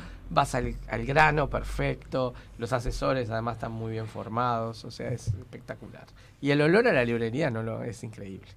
Las Sí. librerías tienen un olor, un aroma, yo digo más que un olor, tiene un aroma al libro, es espectacular. Sí. Sí, es una cosa increíble. René, tengo una pregunta, porque leo el título de- del libro y yo te quiero hacer la pregunta en función del título, ¿no? ¿Cuál es la parte líquida del mundo? Bueno, eh, bueno, eso es parte de un epígrafe, de, o sea, es un epígrafe, un fragmento de una novela. ¿sí? Eh, Melvin Moby Dick. Moby Dick. Eh, y bueno, allí se refiere, de hecho, yo me tomé una pequeña licencia porque la traducción sería la parte acuática del mundo, ¿no? Si hiciera la traducción directa del Claro. inglés. Eh, pero no, acuático no era nada, nada afín a lo que yo A lo que vos querías decir. transmitir. Entonces es Exacto. mejor la parte líquida del mundo. Y la parte líquida, bueno, tiene que ver también con, con esto que se conoce hoy como la modernidad líquida, ¿no?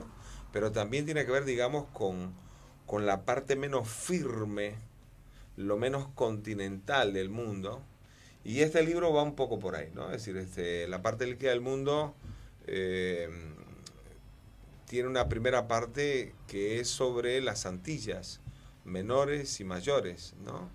Eh, incluso la parte de las Antillas que se conoce menos, ¿no? Las anglófonas y francófonas. Este, y, y bueno, las islas realmente, yo soy isleño de naturaleza, soy cubano, eh, como saben. Entonces, bueno, un- uno, yo en la medida que, he conocido un poco y, conocí esa parte del Caribe también, eh, la dimensión que te da las islas desde el mar no es lo mismo que desde tierra o desde el aire. Entonces ves la fragilidad de lo que es las islas. Las islas es un, como digo, en, una pieza de teatro, es un, es, es como un punto de, de música entre el silencio del mar, ¿no? Es una cosa muy frágil. Una isla es una cosa muy frágil, pero también muy, muy insistente. Pero en, def- en definitiva, eh, desde el imaginario poético de este libro, lo que pensé fue, bueno, la parte líquida del mundo que es las tierras menos firmes, ¿sí? Eh, decía Dulce María Rodríguez en, en- en unos versos de otro modo, que bueno, una isla es la parte menos tierra de la tierra, ¿no? Entonces, eso me interesó mucho desarrollarlo en ese libro. Después hay una otra parte que tiene que ver, digamos, con un recorrido eh, que va a América, ¿no? De América del Sur hasta América del Norte, pasando por una parte de Centroamérica. Y después hay otra parte que es un, como un regreso imaginario a, a Cuba, a la cultura cubana. Siempre me gusta escribir de las culturas, no tanto de las, de las geografías, de lo, de, lo, de lo estrictamente tangible, sino de los criterios culturales, perceptivos, culturales. Eh, un mapa más perceptivo que, que cartográficamente definido, eh, con coordenadas precisas, ¿no? Entonces la parte líquida del mundo es un viaje más bien por varias culturas, pero desde la, desde la visión más ágil, más, más líquida, más marina, menos, suje- menos objetiva, más subjetiva, más tangencial, menos frontal. Desde ahí ese recorrido de este libro, ¿no? Eh, que tuve muchos años escribiéndolos, eh, escribiéndolo. eh, y bueno, como siempre escribo más de un libro por vez, se dio la, la casualidad que, que, que lo terminé junto con otros y bueno, en un año salieron varios libros, pero no es por... Permiso. Porque bueno, no es que escribo uno, termino, empiezo otro, no, voy avanzando para paralelo. O sea, para no apurar ningún proyecto. Cuando se termina uno, se termina. Si no se termina, sigo con...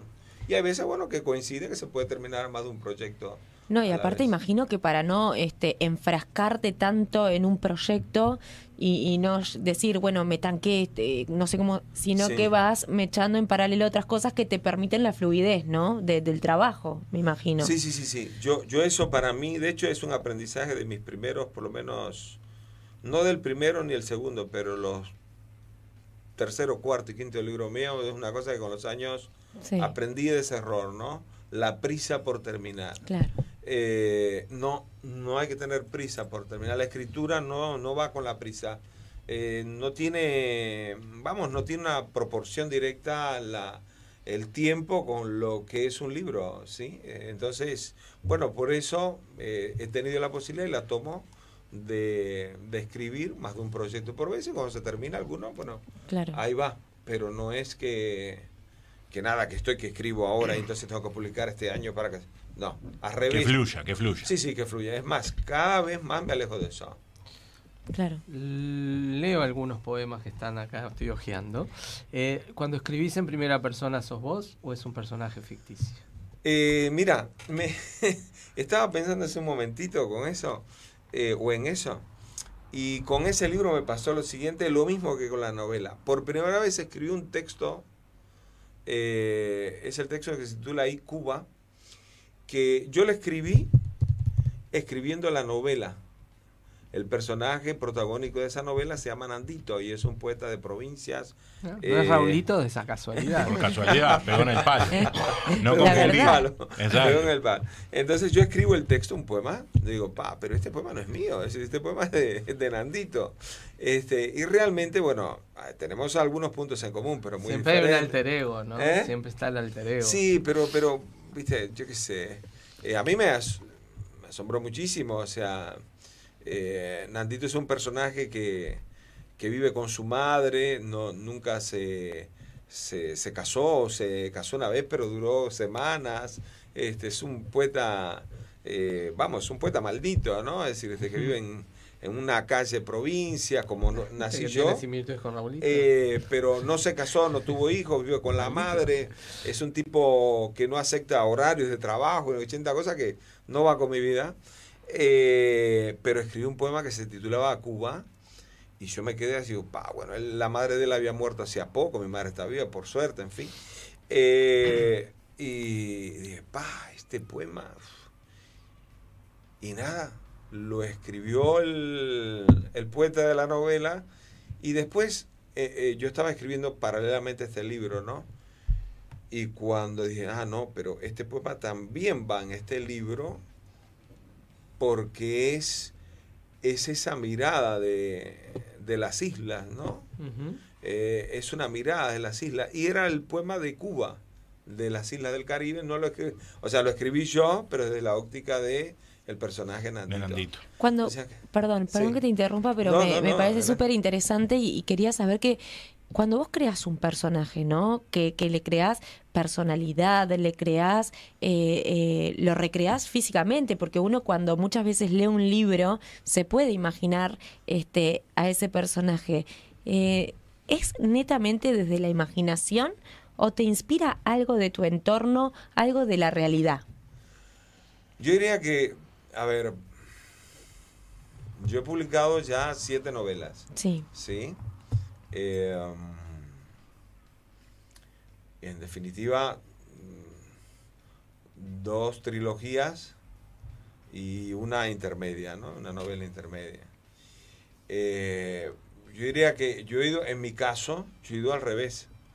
Yo empecé escribiendo no ficción, novelas de no ficción, de los personajes de seres reales, carnales, mi familia, conocidos, amigos, enemigos, eh, seres públicos, eh, dirigentes políticos, en fin, y demás. Ese fue el camino de mis primeras cuatro novelas.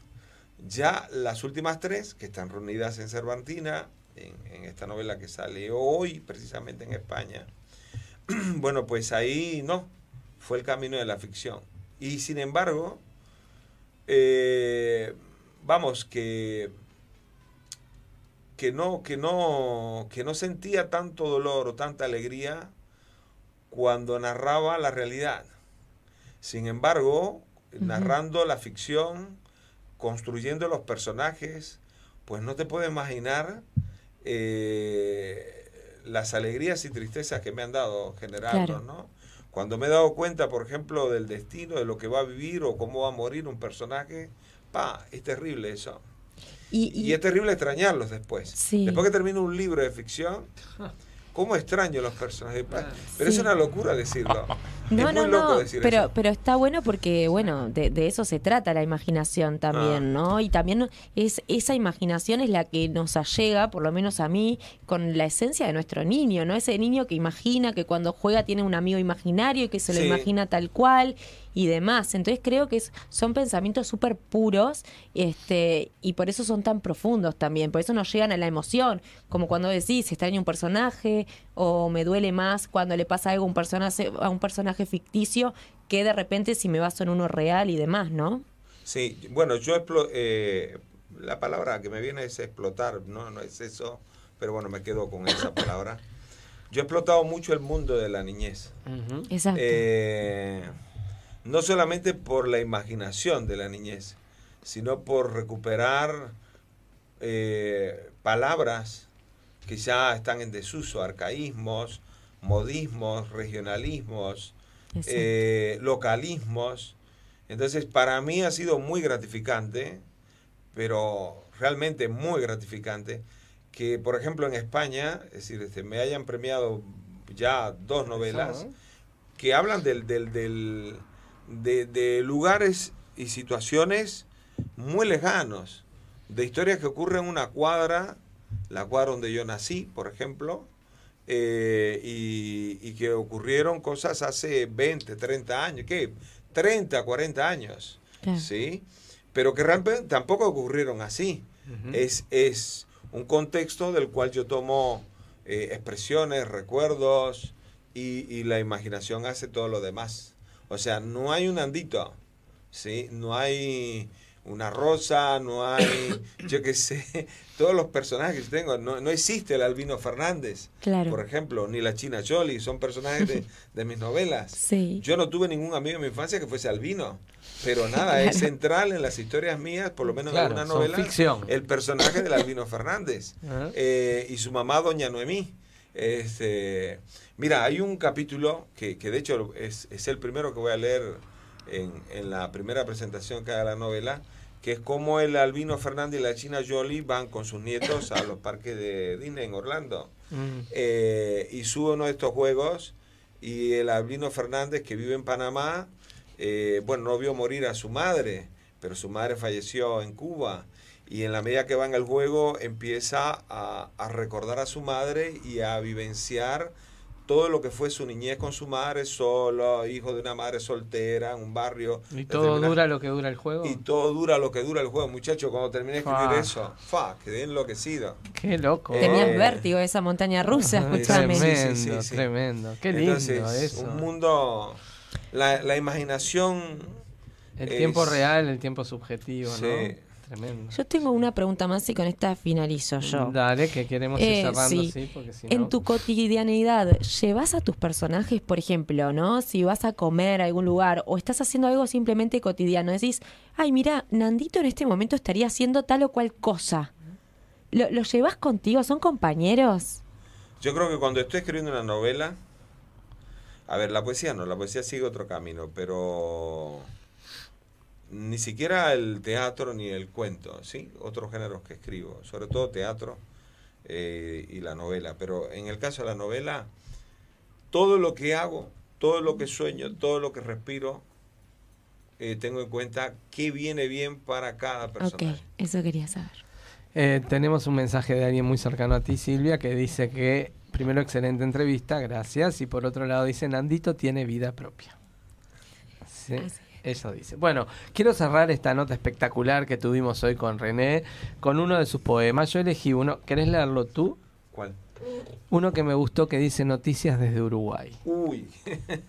Con este vamos a cerrar la nota hoy con René Fuentes, la verdad espectacular. Por supuesto René, que por haber estado acá en el fondo a la derecha, ya sabes, te llevas un hermoso este regalito que es disfrutar la tarde con quien vos quieras, este o la mañana, un desayuno, una merienda en medialunas calentitas, ¿verdad? Allí en 21 de septiembre. y Bueno, pues Roqueras. muchas gracias. ¿Mm? Te lo vamos a mandar como siempre el voucher, como corresponde. Muy agradecido. Por favor. Bueno, leo este poema que es sobre el Uruguay, ¿sí? Dice, noticias desde Uruguay. Más cubanos y venezolanos están llegando desde Brasil a este pequeño país austral. Aquí solo los perros y los impuestos crecen. Hay pocos negros y ninguno ministro. Y en la paz como en la guerra, discretas son la muerte y la felicidad. Ahora, en Montevideo, quien se acerque a la Cancillería verá una larga cola bulliciosa donde conversar del hambre alimenta. Ahora, Uruguay tiene las fronteras puertas abiertas para la desesperación. Como antes, a sus aguas frías llegaron españoles, italianos, polacos, húngaros, armenios, griegos, turcos, libaneses, sedimentos distantes, todo eso que define esa niebla diversa y esquiva, la uruguayés. Ahora, en el sur del sur, el Caribe existe, con heladas playas y palmeras que se abrigan sin los olores ni los humos de su claridad. Ya vendrán los inviernos, los goles, las campañas electorales, los asados, todo ese campo de entrenamiento y el folclore siempre dispuesto a educar. Ya vendrán, ya vendrán los recuerdos, las deudas, las culpas, los castigos, todos esos bandos de amigos y enemigos, toda esa gente solidaria juzgando. Uruguay es levemente ondulado, dicen los poetas y las enciclopedias. Aquí, callando, todos dicen y se dicen, entre praderas y cielos, manda el silencio, y donde no hay praderas, el silencio manda igual. ¡Wow! ¡Qué bueno! Tremendo poema para cerrar la nota. Bueno, a último minuto entra una pregunta de, de Hugo Slipovich, un agente, que dice: Se dejó de leer bastante en la juventud. ¿Cómo implementarías nuevamente que la juventud lea? Yo creo que para eso lo mejor es abrir discusiones de interés para los jóvenes y desde ahí que salga la lectura. La lectura impuesta no, no, No funciona. Exacto. Muy bien, bueno, muchas gracias René. Hermoso Gracias poema, además, este, qué, qué realidad, ¿no? Que Uruguay tan hoy, tan siglo XXI, el Uruguay de, de los nuevos inmigrantes, este, como respuesta a, a- a situaciones tristes que se viven en América Latina, ¿no? Sin duda. Bueno, muchas gracias por estar acá, por acompañarnos una vez más. Muchos éxitos en las presentaciones de todos los próximos libros, que sigan creciendo las producciones, ¿sí? Y te tendremos pronto por acá, cuando salga algo nuevo, ¿sí? Muchas gracias. ¿Será? Será. Muy bien, nosotros ahora vamos a recibir al señor Lené, que va a estar con nosotros en su espacio Savoir Vivre. Algo contó al principio, pero ahora sí va a desarrollar a fondo qué pasa con el pescado, ¿sí? Eh, después, ¿no? Hacemos, ¿no nos dará? Bueno, hacemos la pausa y después que vengamos de la pausa, Laurent entra con Savoir Vivre y todo lo que tiene para, para recomendarnos en esta semana tan especial. Ya venimos. Está bien, damos dos minutos.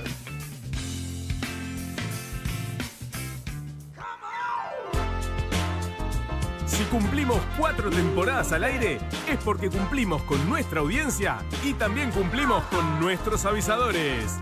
Vamos a una pausa cortita y ya volvemos con más al fondo a la derecha.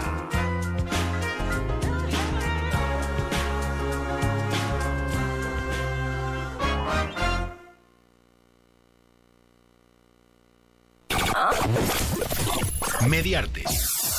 En tus oídos y en tu vida.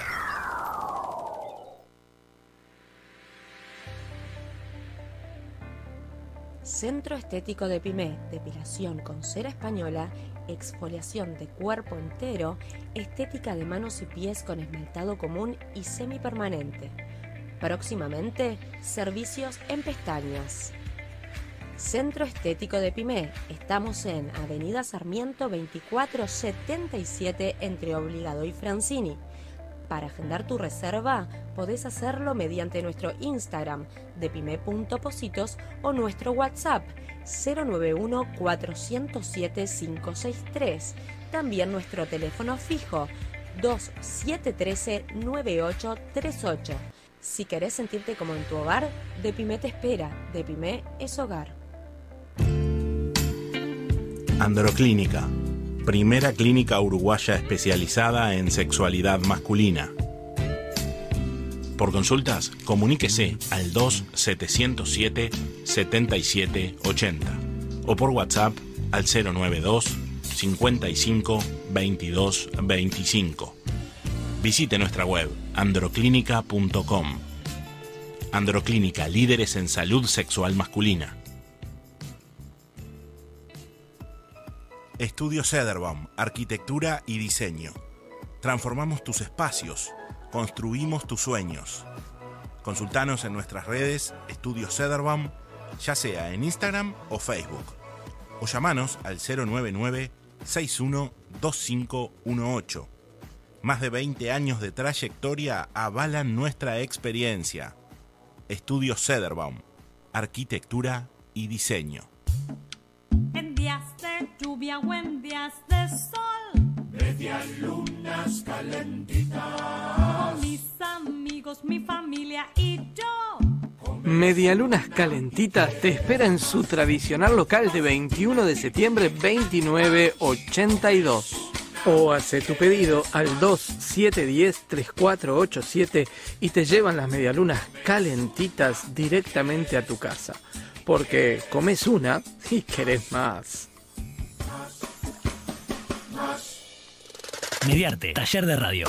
Cursos prácticos para el desarrollo de la formación vocal y mecánicas operativas en estudios profesionales. Una puerta para entrar al mundo de la comunicación. Potenciar tus capacidades y descubrir la radio por dentro. Locución. Operador de radio. Producción. Edición de sonido. Conducción. Podcast. Y mucho más. También podés adquirir herramientas sólidas para encarar el mercado laboral. Comunicate con nosotros y reserva tu lugar. 092 90 50 10. Mediarteui.gmail.com Programas en tallerderadio.com. Mediarte. Vos también podés hacer radio. Atención porque ya seguimos haciendo Al Fondo a la Derecha. Con el equipo que está integrado por Quique Cederbaum, Dante García, Paula Cabrera, Majo Tejido y la participación especial del doctor David Paul Fernández y el franchute Laurent Lené.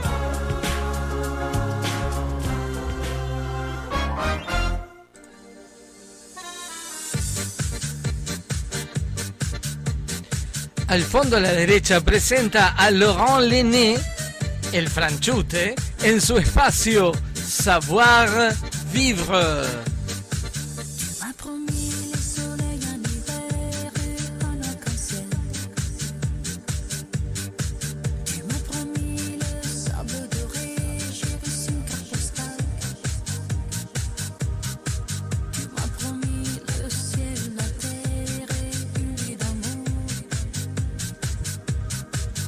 Bueno, ya estamos acá, Laurent, ya estamos en tu espacio, ton espace. Bueno, a cocinar, vamos a, A seguir. cocinar. Vamos. empeza- empezamos un poquito, algunas hambre ya. cositas, pero ahora, primero, bueno, quería decir que hay que comer pescado y hay que buscarlo porque, ya lo dije, es muy complicado, no hay mucho lugar, pero tenemos que hacer un esfuerzo y comer más pescado. Es muy bueno por la salud. Ahora le voy a preguntar, ¿saben cómo reconocer un pescado fresco, más o menos, o malo? Creo que sí. ¿Crees que sí? A ver, si estoy equivocada. Cuando, por ejemplo, el pescado tiene mucho olor, por ejemplo, que hay mucho olor a pescado en el ambiente, ahí no está fresco. Si el pescado está fresco, no debería largar como ese famoso tufo, como se le dice, ¿verdad? No, el pescado fresco no tiene olor. Vamos, punto. Después hay que mirar el ojo del pescado. Ojo. Ojo con el ojo. El ojo del pescado. Si el ojo está hundido y sin luz, apagado, como si era triste o seco, ya el pescado no está tan fresco. Te hace una guiñada. Después hay que levantar la parte de, ¿cómo lo llaman? La- la- ahí a la cabeza, la cosita roja. Ah, la- el... Ah, ¿dónde está la...? Ay. ah, no, Doctor no, Google. ¿Cómo No se llama? A ver, Seba, ayuda. Seba sabe todo, ¿Cómo preguntale se a llama Seba. la parte, Bueno, la, el bra- la la- branquia? las La- gallas, no. No. Eh, ¿cómo, es, ¿Cómo se llama la letita ahí que se levanta? Sí, cuando está... Bueno, está tenemos que hacer eso, vamos a buscar el nombre y lo vamos a tratar de decir. Señor, señor. Después, a ver, el pescado sí, sobre la piel, la- la- la- la- las escamas, están bien frescas. Si un pescado como la lisa no, no le queda poca espe- eh, escamas, es porque ya está pasado. Está. Y después hay una cosa muy importante también. Vos abrís la panza del pescado y te fijas si las espinas están abajo de la carne o de la piel. Si están salidas, ya deja el pescado, anda a comerte un bife. Pero eso no es la idea. No, no, no. Después hay pescado como la raya, eh, La raya. la raya, sí. La raya, el, los- el cazón, que son pescados que no tienen espinas, Ah, mira. que tienen cartílago. Son pescados que agarran olor amoníaco enseguida.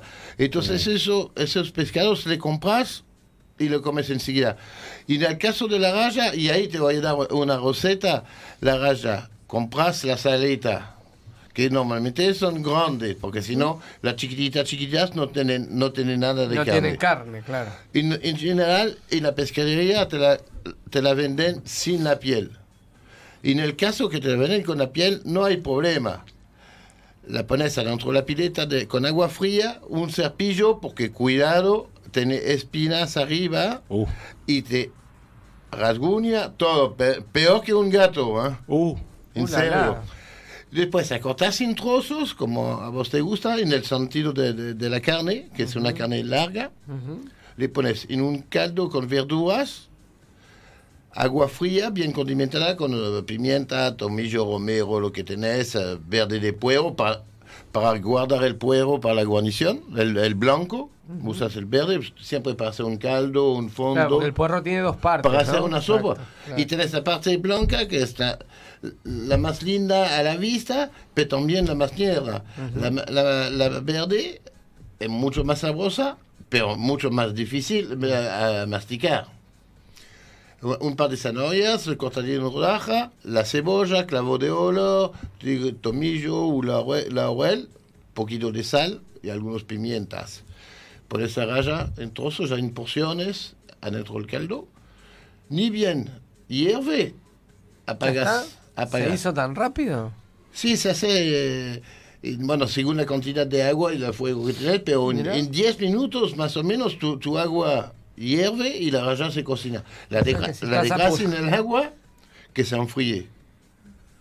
Y después tenés la posibilidad de guardar varios días adentro de la heladera con el caldo. Entonces hagas tu trozo de raya adentro una, una bandeja honda y con un colador sacas el caldo y lo, lo tapas el, el la raya con, con el caldo.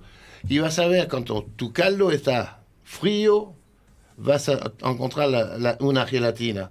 Eso es lo que deja la, la raya adentro del el caldo, ¿entendés? Ujú, porque es un claro. pescado muy gelatinoso por el cartílago. Ok. Claro. Y después, bueno, yo tenía un plato famoso en el eh, Blanc Rouge, eh, en los años 80, que era la raya de azafrán.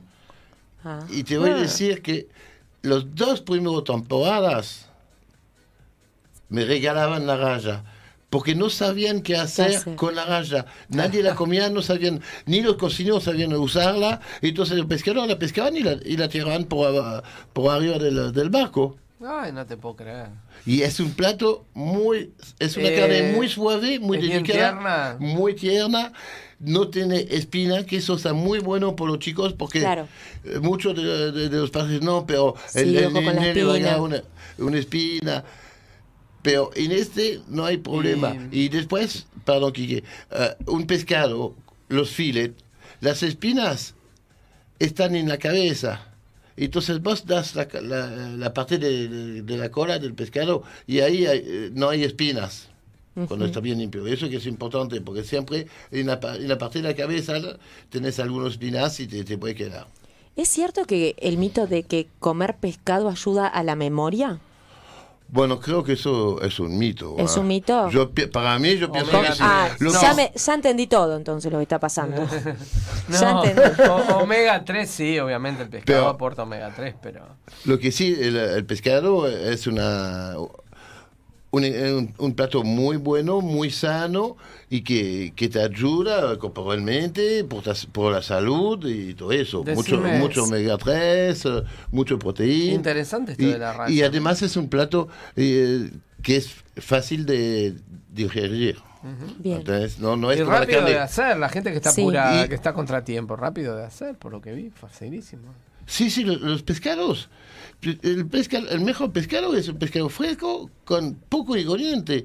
Una, un poquito de aceite de oliva en un sartén, una plancha, pimienta. pimienta, sal, unas hierbas, un jugo de limón y tenés un plato alucinante. Claro. Y así, se, y así te- Que, que a esta raya, por ejemplo, la sacaste del, de ese caldo, la serviste en el plato, ¿no? ¿La acompañás con qué? Que podés hacer una crema, podés hacer... Bueno, la raya que yo hacía, la, la famosa raya al azafrán, que hacían ya, con justamente el blanco del puevo cortado en rodajas, Sí. con un poquito de aceite, manteca y lo termina con una gotita de crema, bueno, sal, sal pimienta, un buen concassé de tomate y la salsa es una salsa de azafrán con un fondo de pescado que si no tenés en tu casa no es lo mismo, pero un poquito de caldo con un poquito de, de cebolla y puero que dejas cocinar un poquito para que, te dé- que se salga el sabor de, de- de la verdura. Después lo colas, le pones un poco de safrán, un poquito de crema, un poquito de, de- de pimienta, una pizca de sal para condimentar y te haces una buena salsa. Qué rico, Bien. che. Ya que yo me prendo a todas, este, bueno, esperamos la invitación, Laurent. Eh, a- Queremos probar la gas. Bueno, ¿Sabe cómo le qué dicen? esa- Me dicen Tenía por que ser- interno, ¿sabes Ten- cómo le dicen a Nadia? Sándwich de miga. ¿De miga? De miga. ¿Por qué, Porque señor? están todas las fiestas. Se prenden todas, sí, sí, sí, tremendo. Bueno, luego, ¿y qué pasa con estos pescados? Por ejemplo, el pagas, pangasus o pagasus que dicen que come basura y que no lo recomiendan porque que si bien le gusta mucho a los niños. Es muy rica la panca, muy rica. No, yo la verdad que no quiero ni probarlo. Eh, Es un pescado de, de, de- de India. Bueno, ahora hay, hay criaderos, pero que, que- que en el Ganges, donde está de, de todo en India, en el, en el río ese, el Ganges, cae de todo. Vacas, corderos, animales muertos, y los pescados se comen de eso. Dudosa Y- procedencia. No, no. Yo Porque- ya, lo- vi un par de veces en la pescadería. es un, pes- un pescado que a los niños les gusta porque es sabroso, yo qué sé qué. Pero me Sí. preocupa este tema de que es un pescado que come basura, ¿no? Sí, sí, yo no lo recomiendo por nada. Pero escúchame, el- la brotola que hay en, Uruguay hay casi todo el año. es, es un pescado muy delicado, pero no, tienes, no, te- no es un pescado fuerte. Y a los niños les puede gustar perfectamente. Para mí, los niños le pueden contar. Los famosos fingers, estos chiquitos fritos que se les Sí, hacen, ¿no? bueno, eso es una buena manera de, Ujú. de hacer eh, comer a los chicos. O, o también puedes hacer una- un puré y después eh, el, el- el pescado desmenuzado con un poquito de salsa blanca, un puré gratinado, Mm. tipo la, la- la- carne picada con el puré como Ajá. hachis parmentier, no, acá como lo llaman, no es hachis parmentier. Eh, Eh, La, la carne picada, cocida, con el puré y gratinado. Ah, pastel de carne. Pastel de carne. Pastel, pastel de carne, señor. Ahí, tac, tac, Nada. Lo La hacer- cotidianeidad del pastel Con de el pescado lo carne. podemos hacer. O hacer eh, tipo eh, ravioles con pescado, con un poquito de hierba. Para los chicos un poquito Claro. de hierbas o espinacas, algo. Yo tengo una amiga que a los hijos le cocina nuggets caseras de pescado. Procesa el pescado, qué sé yo, y, Sí, hace como hacen pa- nuggets. eh, no, no son empanaditas, ah, eh, empanados. Claro. empanados, claro, sí, sí. Mirá, acá Hugo Normalmente oyente- es de pollo, pero bueno, en este Hugo caso lo hace dice que invite el francés. Somos apenas 58 personas. Mira, el, rest- el restaurante de la bodega Bosa te puede atenderte con 100 personas fácilmente, verdad. sentadas. Venía a Uruguay. Hugo, venía a Uruguay, venía a Bodegas Bous a recorrerla y ahí va a estar Laurent esperándote para Hugo hacer desde Argentina, ¿verdad? Sí, Desde Argentina. sí. Te va a encantar el paseo, además, Hugo, te aseguro. Muy recomendable. Está a 20 minutos de Montevideo, además, es increíble. Muy buen lugar. Y un parque alucinante, Exacto. realmente muy lindo. Exacto, Exacto. Monsieur Laurent, espectacular lo que trajo hoy. Cómo está, está sorprendiendo semana a semana este hombre, es increíble. Y me encantó que lo sacaste a los uruguayos del bacalao, ¿no? Porque basta de bacalao. Y el bacalao yo lo estoy trabajando en este momento ya hace un par de meses. Pero es increíble que el bacalao se come por el, el Viernes Santo. El cordero se come por las fiestas de fin de año. Déjate de joder. Hay que comer de todo todo el año. Exacto. Siempre cuando decilo. sea de temporada. Exacto. ¿Entendés?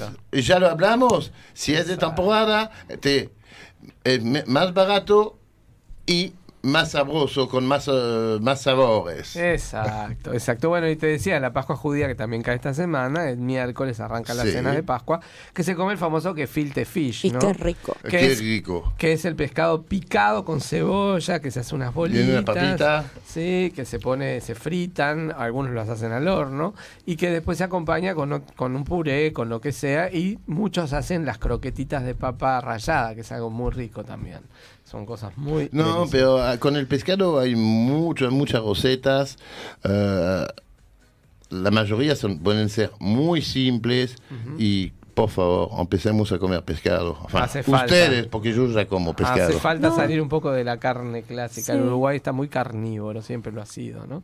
Este, Bueno, ya hay un cambio. ¿eh? Sí, hay, hay. Hemos empezado a conocer cultura gastronómica universal acá en Uruguay de a poco. Ha cambiado. Imagínate hace 20 Tenemos- años comer un sushi en Montevideo. No, no, No. era como.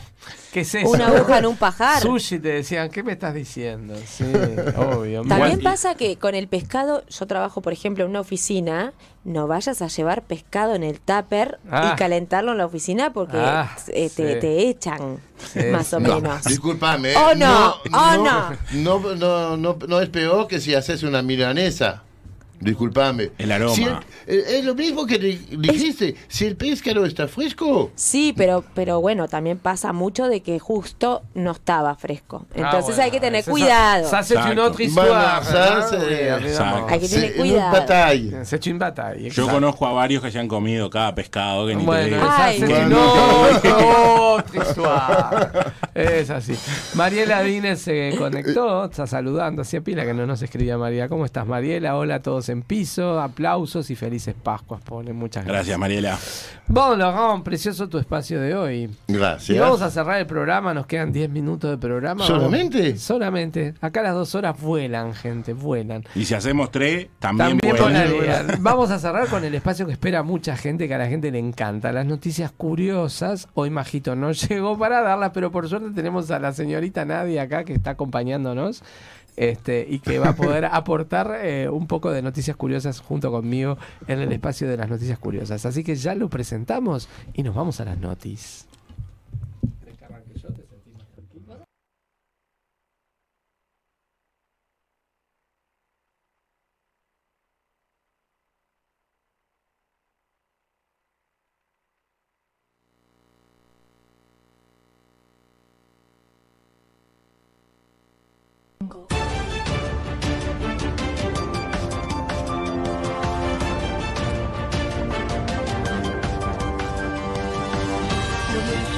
Estamos en el noticiero de Noticias Curiosas de la Nada, ya estamos en el noticiero acá.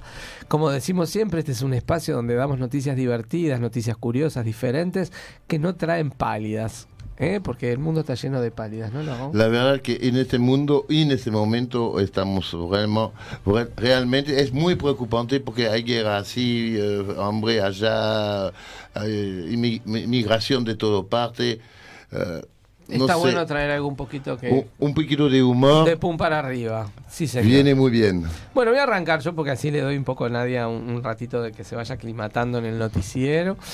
Eh, se cumplen 25 años de la famosa película Titanic. ¿Recuerdan la famosa escena en la prueba del barco? ¿Quién no le recuerda? ¿Eh? ¿Recuerdan la famosa escena en la cachila? ¿Eh? ¿Quién no la recuerda? Bien, se cumplen 25 años y a raíz de eso empezaron a salir a la luz una cantidad de cosas que pasaron en la producción de Titanic.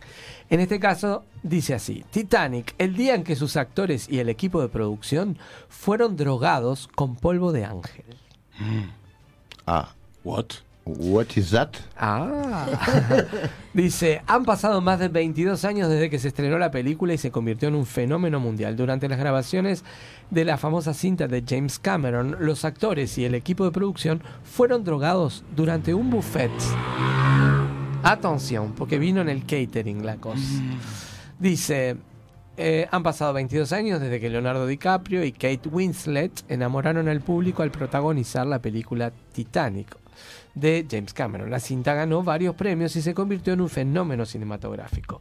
El film llegó a los cines el 19 de diciembre de 1997 y fue una de las producciones más costosas en el mundo del cine. Más allá del gran éxito y la popularidad que consiguió, hay una historia que pocos conocen y que involucró a los actores y al equipo de producción en la cinta. El 9 de agosto de 1996, cuando se grababa la película, 50 miembros del reparto y equipo de dirección fueron trasladados al hospital después de disfrutar de un buffet de medianoche que incluía mariscos. La primera sospecha fue intoxicación alimentaria. Sin embargo, poco tiempo después de este hecho salieron a la luz unas pruebas que revelaron la verdadera razón que ocasionó que los miembros del equipo de Titanic terminaran en el hospital de emergencia. La sospecha de la intoxicación fue descartada. O sea que no era marea roja. ¿eh? Viste que hay que hacer mucho cuidado, pero el pescado fresco no es siempre malo. No. Habla de que el Servicio de Policía Regional de Halifax emitió un comunicado que confirmó lo que muchos en el set sospecharon. Habían sido drogados. Alguien había mezclado la sopa de langosta con fenciclidina, una droga conocida como PCP o polvo de ángel. La fenciclidina es una droga disociativa usada como agente anestésico que posee efectos alucinógenos y neurotóxicos. No tenía ninguna experiencia con las drogas, dice una miembro de la tripulación afectada, Marilyn McAvoy, pero otros decían que era como el comienzo de un viaje ácido. Para el actor Bill Paxton eh, fue realmente una noche inolvidable. Después de planear comer comida italiana en su remolque, Paxton optó por unirse al grupo de Cameron y disfrutar de un plato de sopa de langosta. Dentro de los 15 minutos después de comer, recuerda que toda la tripulación estaba dando vueltas, algunas personas se reían, otras lloraban y algunas vomitaban. Y eso es lo que pasa con estas drogas. Nunca sabes lo que te Sí. puede llegar a pasar. Exacto. Y Sí. son muy peligrosas, justamente, porque un- lo puedes probar una vez y no te pasa nada, te pones a reír y después otra vez no sabes por qué, la misma. Exacto. Y termina muy mal. Dice, asumiendo que los mariscos malos habían causado el problema, el actor se subió a una camioneta que se dirigía al Hospital General de Dartmouth y un minuto me sentí bien. Dice, al minuto siguiente me sentí tan ansioso que quise respirar en una bolsa de papel. Sentía lo mismo. Dice, antes que la policía de Halifax informara que la sopa había sido contaminada con esta droga, la hipótesis comenzó a surgir. Una cuenta informada alegaba que los empleados descontentos del servicio de alimentos de una de las dos compañías que abastecían la producción habían contaminado la sopa. ¿Qué tal? ¿Eh? O sea, mm, la noticia es un poco más larga, la voy a cerrar por acá, pero digo, qué peligro, ¿no? Este, ¿qué pasa con los servicios de catering? La verdad, ¿eh? Sí, hay que tener Bueno, cuidado. Hay que tener ojo. ¿Eh? Hoy en día, viste que está todo más controlado, igual los permisos, los, pero nunca sabes. Bueno, igual eh, en muchos presidentes hay, hay gente que le prueba la comida antes que ellos. ¿ah? ¿En serio? Sí, Ah, claro. sí, por sí, sí. No sabía eso yo. Sí, No, no. claro. Nunca se sabe dónde puede haber un atentado. Puede ser un atentado gastronómico perfectamente, ¿no? Sí, sí. Sí, sí, sí. Es muy, muy fácil. eh, ¿entendés? Sí. Esto fue una sorpresa, ¿no? Digo, esto sale a la luz 25 años después, pero imagínate para todo el elenco eh, que alguno de los protagonistas realmente termine muy mal con esto y que no se pueda continuar con el rodaje, ¿no? Después de invertir tantos millones de dólares, por ejemplo. Duro, Sí, ¿no? sí, sí. La verdad que sí. Bueno, esto, esto se contó ahora, como dentro de las cosas curiosas de los 25 años de Titanic. O sea, antes no se supo esto nunca hasta ahora. O sea, lo sabía en el seno de la producción y era como una especie de algo secreto de todo. Claro, ellos, pero no públicamente. No salió público. Ah, ahí. ¿Mm? Ahí está. Así que bueno, una noticia publicada por el país en Uruguay. Muy bien. Y hablando de fechas, hablando de fechas, en el paréntesis, abro un paréntesis, hoy, 4 de abril, pero hace 55 años atrás, en 1968, era asesinado Eh, Martin Luther King. Mirá vos. Martin. Le doy ese dato. Estamos en efemérides, señor. En efemérides. Entre sí. paréntesis, entre una noticia y otra, nadie hacemos efemérides. Exacto. y, Ah, y- y también recordar que hoy es, creo que la segunda parte del homenaje de, de Sonsol, si no recuerdo, si mal no. ¿Hoy no- lunes? Eh, perdón, hoy martes. Creo que sí, creo que Mm, sí. ¿sí? ¿No- sí, a, no a será el estar atentos jueves? porque creo que sí.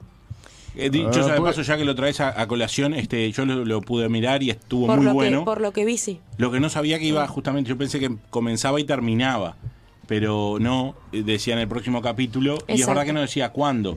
Yo Sí. imaginé que también sería el jueves, como fue un jueves que iba a ser el Claro, otro jueves. pero me parece que, que es hoy, por lo que estuve pispeando en redes. Ah, bueno. Y puede A ser, confirmar, puede pero ser, creo que como cambió la grilla, puede ser que sí. Ah, puede ser. A- Afijanse, prender sí. el televisor y Sí, sí. El canal uruguayo está muy movidito. Totalmente, Sí. totalmente. Eh, para cerrar, simplemente contarles a, a propósito de la noticia, perdón, que la Paramount y la 20th Century Fox, cofinanciadores de esta película, se negaron a comentar sobre el incidente y los funcionarios no nombraron sospechosos jamás. Ah, ¿viste? Ah. Ahí va. Hoy 21 a 15. Hoy La segunda Ah, parte. Muy bien, gracias Muy bien. Seba, muy atento ¿Qué dijo Seba? operador. Que hoy a las 21 21 15. ¿Es Canal hoy? 10. Sí, hoy. ¿Lo de Sunsol? Sí. Ah, mira, bien, bien, bien. Muy bien, bueno Nadia, te escuchamos con tu noticia. Bueno, Arriba, Nadia, con fuerza, vamos arriba. Vamos arriba. Eh, bueno, esta se- eh, noticia se trata de un hombre argentino de nombre Mauricio, este que tiene 102 años y afirma que su vida cambió desde que se divorció a los 99 años. Ah, bárbaro. Exacto. Se dio Sí. cuenta tarde el hombre. ¿eh? Mauricio vive en Argentina, tiene 102 años y afirma que desde que se divorció de su segunda esposa, se siente mucho mejor. Ah, Cuando se separó a los 99, se convirtió en uno de los hombres más longevos del mundo en hacerlo. Debe estar en el Guinness, Mauricio, imagino. Y a punto de entrar, si no entró, a punto de entrar. Participa de un programa de televisión o de un programa de radio, eso no lo sé, donde Televisión. eh, televisión, nosotros a la mañana, donde eh, cuenta eh, que durante la última etapa de su segunda relación se sentía agobiado. Antes de divorciarme me sentía enf- eh, que se enfermaba, se sentía que tenía taquicardia, hipertensión y dice que se, se- dice sentirse mal, ¿no? Mm. Fuertes declaraciones, Fuertes eh. declaraciones. Era tóxica esa relación. Era Más tóxica que lo que le pusieron a la sopa de Titanic. Exactamente. Y dice que bueno, que él se separa y a los dos, tres meses de separarse se terminaron sus males, ¿no? Este. Así También es. fuertes declaraciones. ¿Estará queriendo decir que la ex era una Jabru? No sé, no sé, pero la Pero verdad es que tiene vida para rato este hombre ahora. o sea que se le fue la hipertensión, Se se, le fue- fue la taquicardia, se le fue To- todo. Acá ¿no? dice que se le fue todos los males. Toma. Debe estar mejor que nosotros en los resultados médicos este hombre. Doctor ¿eh? David, Doctor David, you are called you. Please, please, Y bueno, de esto se trata un poco, esta noticia bastante curiosa y bastante divertida, de este récord de un hombre longevo que se divorcia este, a los 99 años y hoy tiene 102. Eh, dicen las malas lenguas que ya Sí, que está mucho mejor. Y que está mucho mejor. Es que ya está en Tinder, me dijeron. ¿Qué dice, de, de- de Nadia, qué dice este, este muchacho argentino, era, no? Sí, Sobre las claves para, para vivir tantos años. ¿Dice algo? Te, ¿Nos cuenta contanos, algo? contanos, Dante. Bueno, dice que este, el amor es muy importante y sobre todo no tener odio. Ay, ahí respiro, porque me, da esperanza. O sea que no la odia la ex. No, Se ve que no no. creo. Se separaron en buenos términos. Se puede vivir muchos años teniendo mucho amor a toda la gente. La mejor receta me la enseñó, no, me la enseñó Ah. un poeta que dijo, cultivo una rosa blanca en junio como en enero para el amigo sincero, que me da su mano franca. Y para el cruel que me arranca el corazón con que vivo, cardo ni ortigo cultivo. Qué lío. Cultivo una rosa blanca. Blanca. Esa es Es mi guía para vivir muchos años con todo. Mauricio. Es un O sea, poema. Era medio, medio Pero es tremendo rebuscado, poema, pero, eh, pero Cultivo medio... una rosa blanca. No me acuerdo todo del autor menos mal que te salvaste. Se tentaron los dos, está Sí, tremendo sí. esto.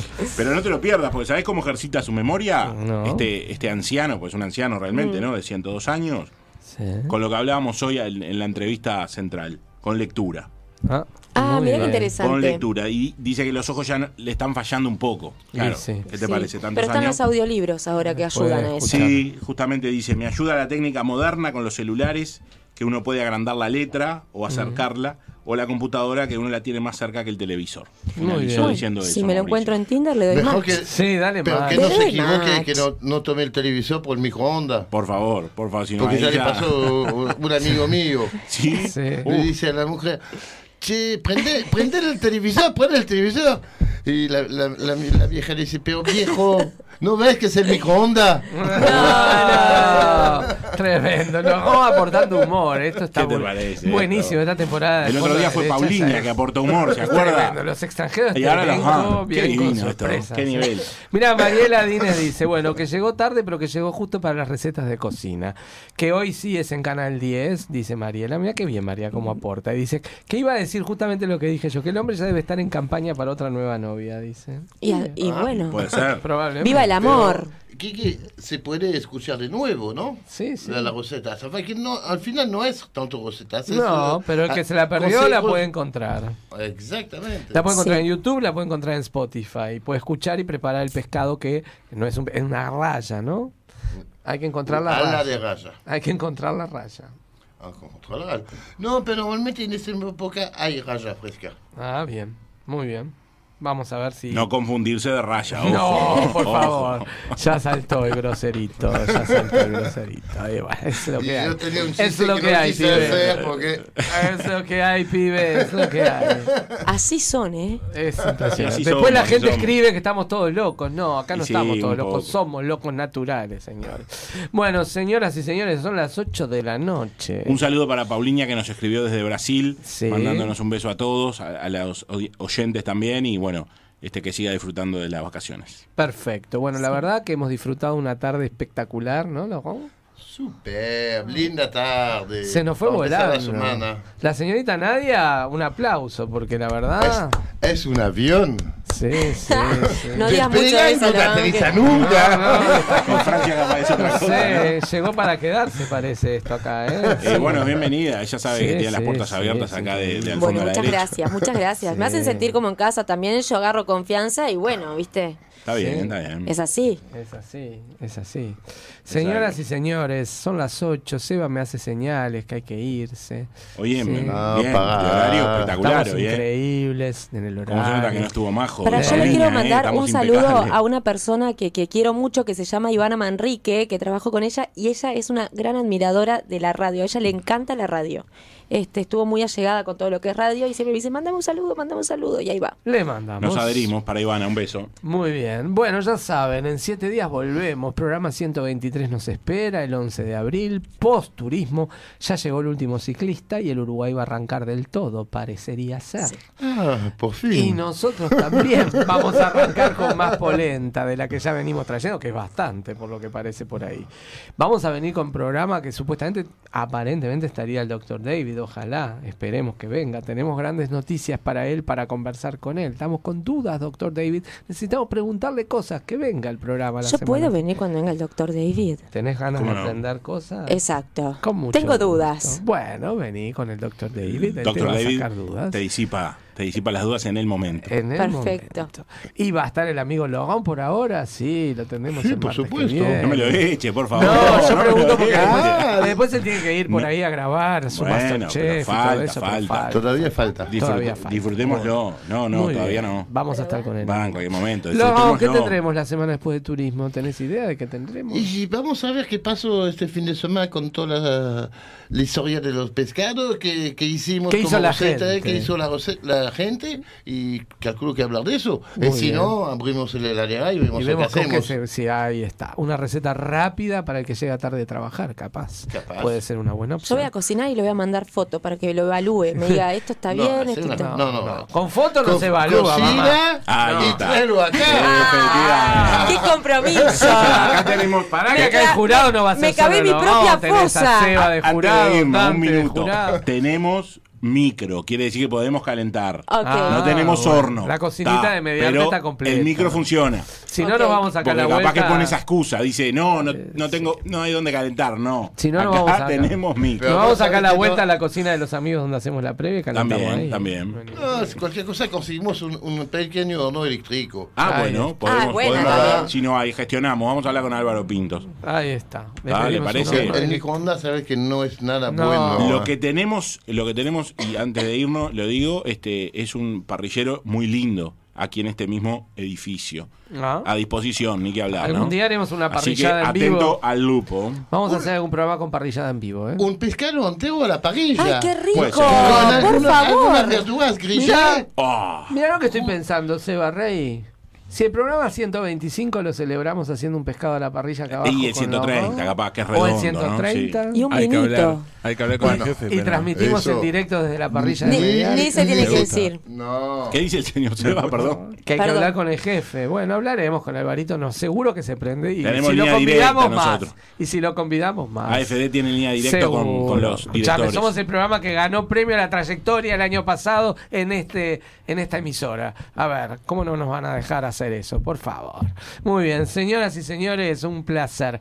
En siete días, más al fondo a la derecha. Si te lo perdiste, on demand, en YouTube, mediante videos. O si no, en Spotify Radio Charrúa. Chau a todos, hasta la semana que viene. Bye bye.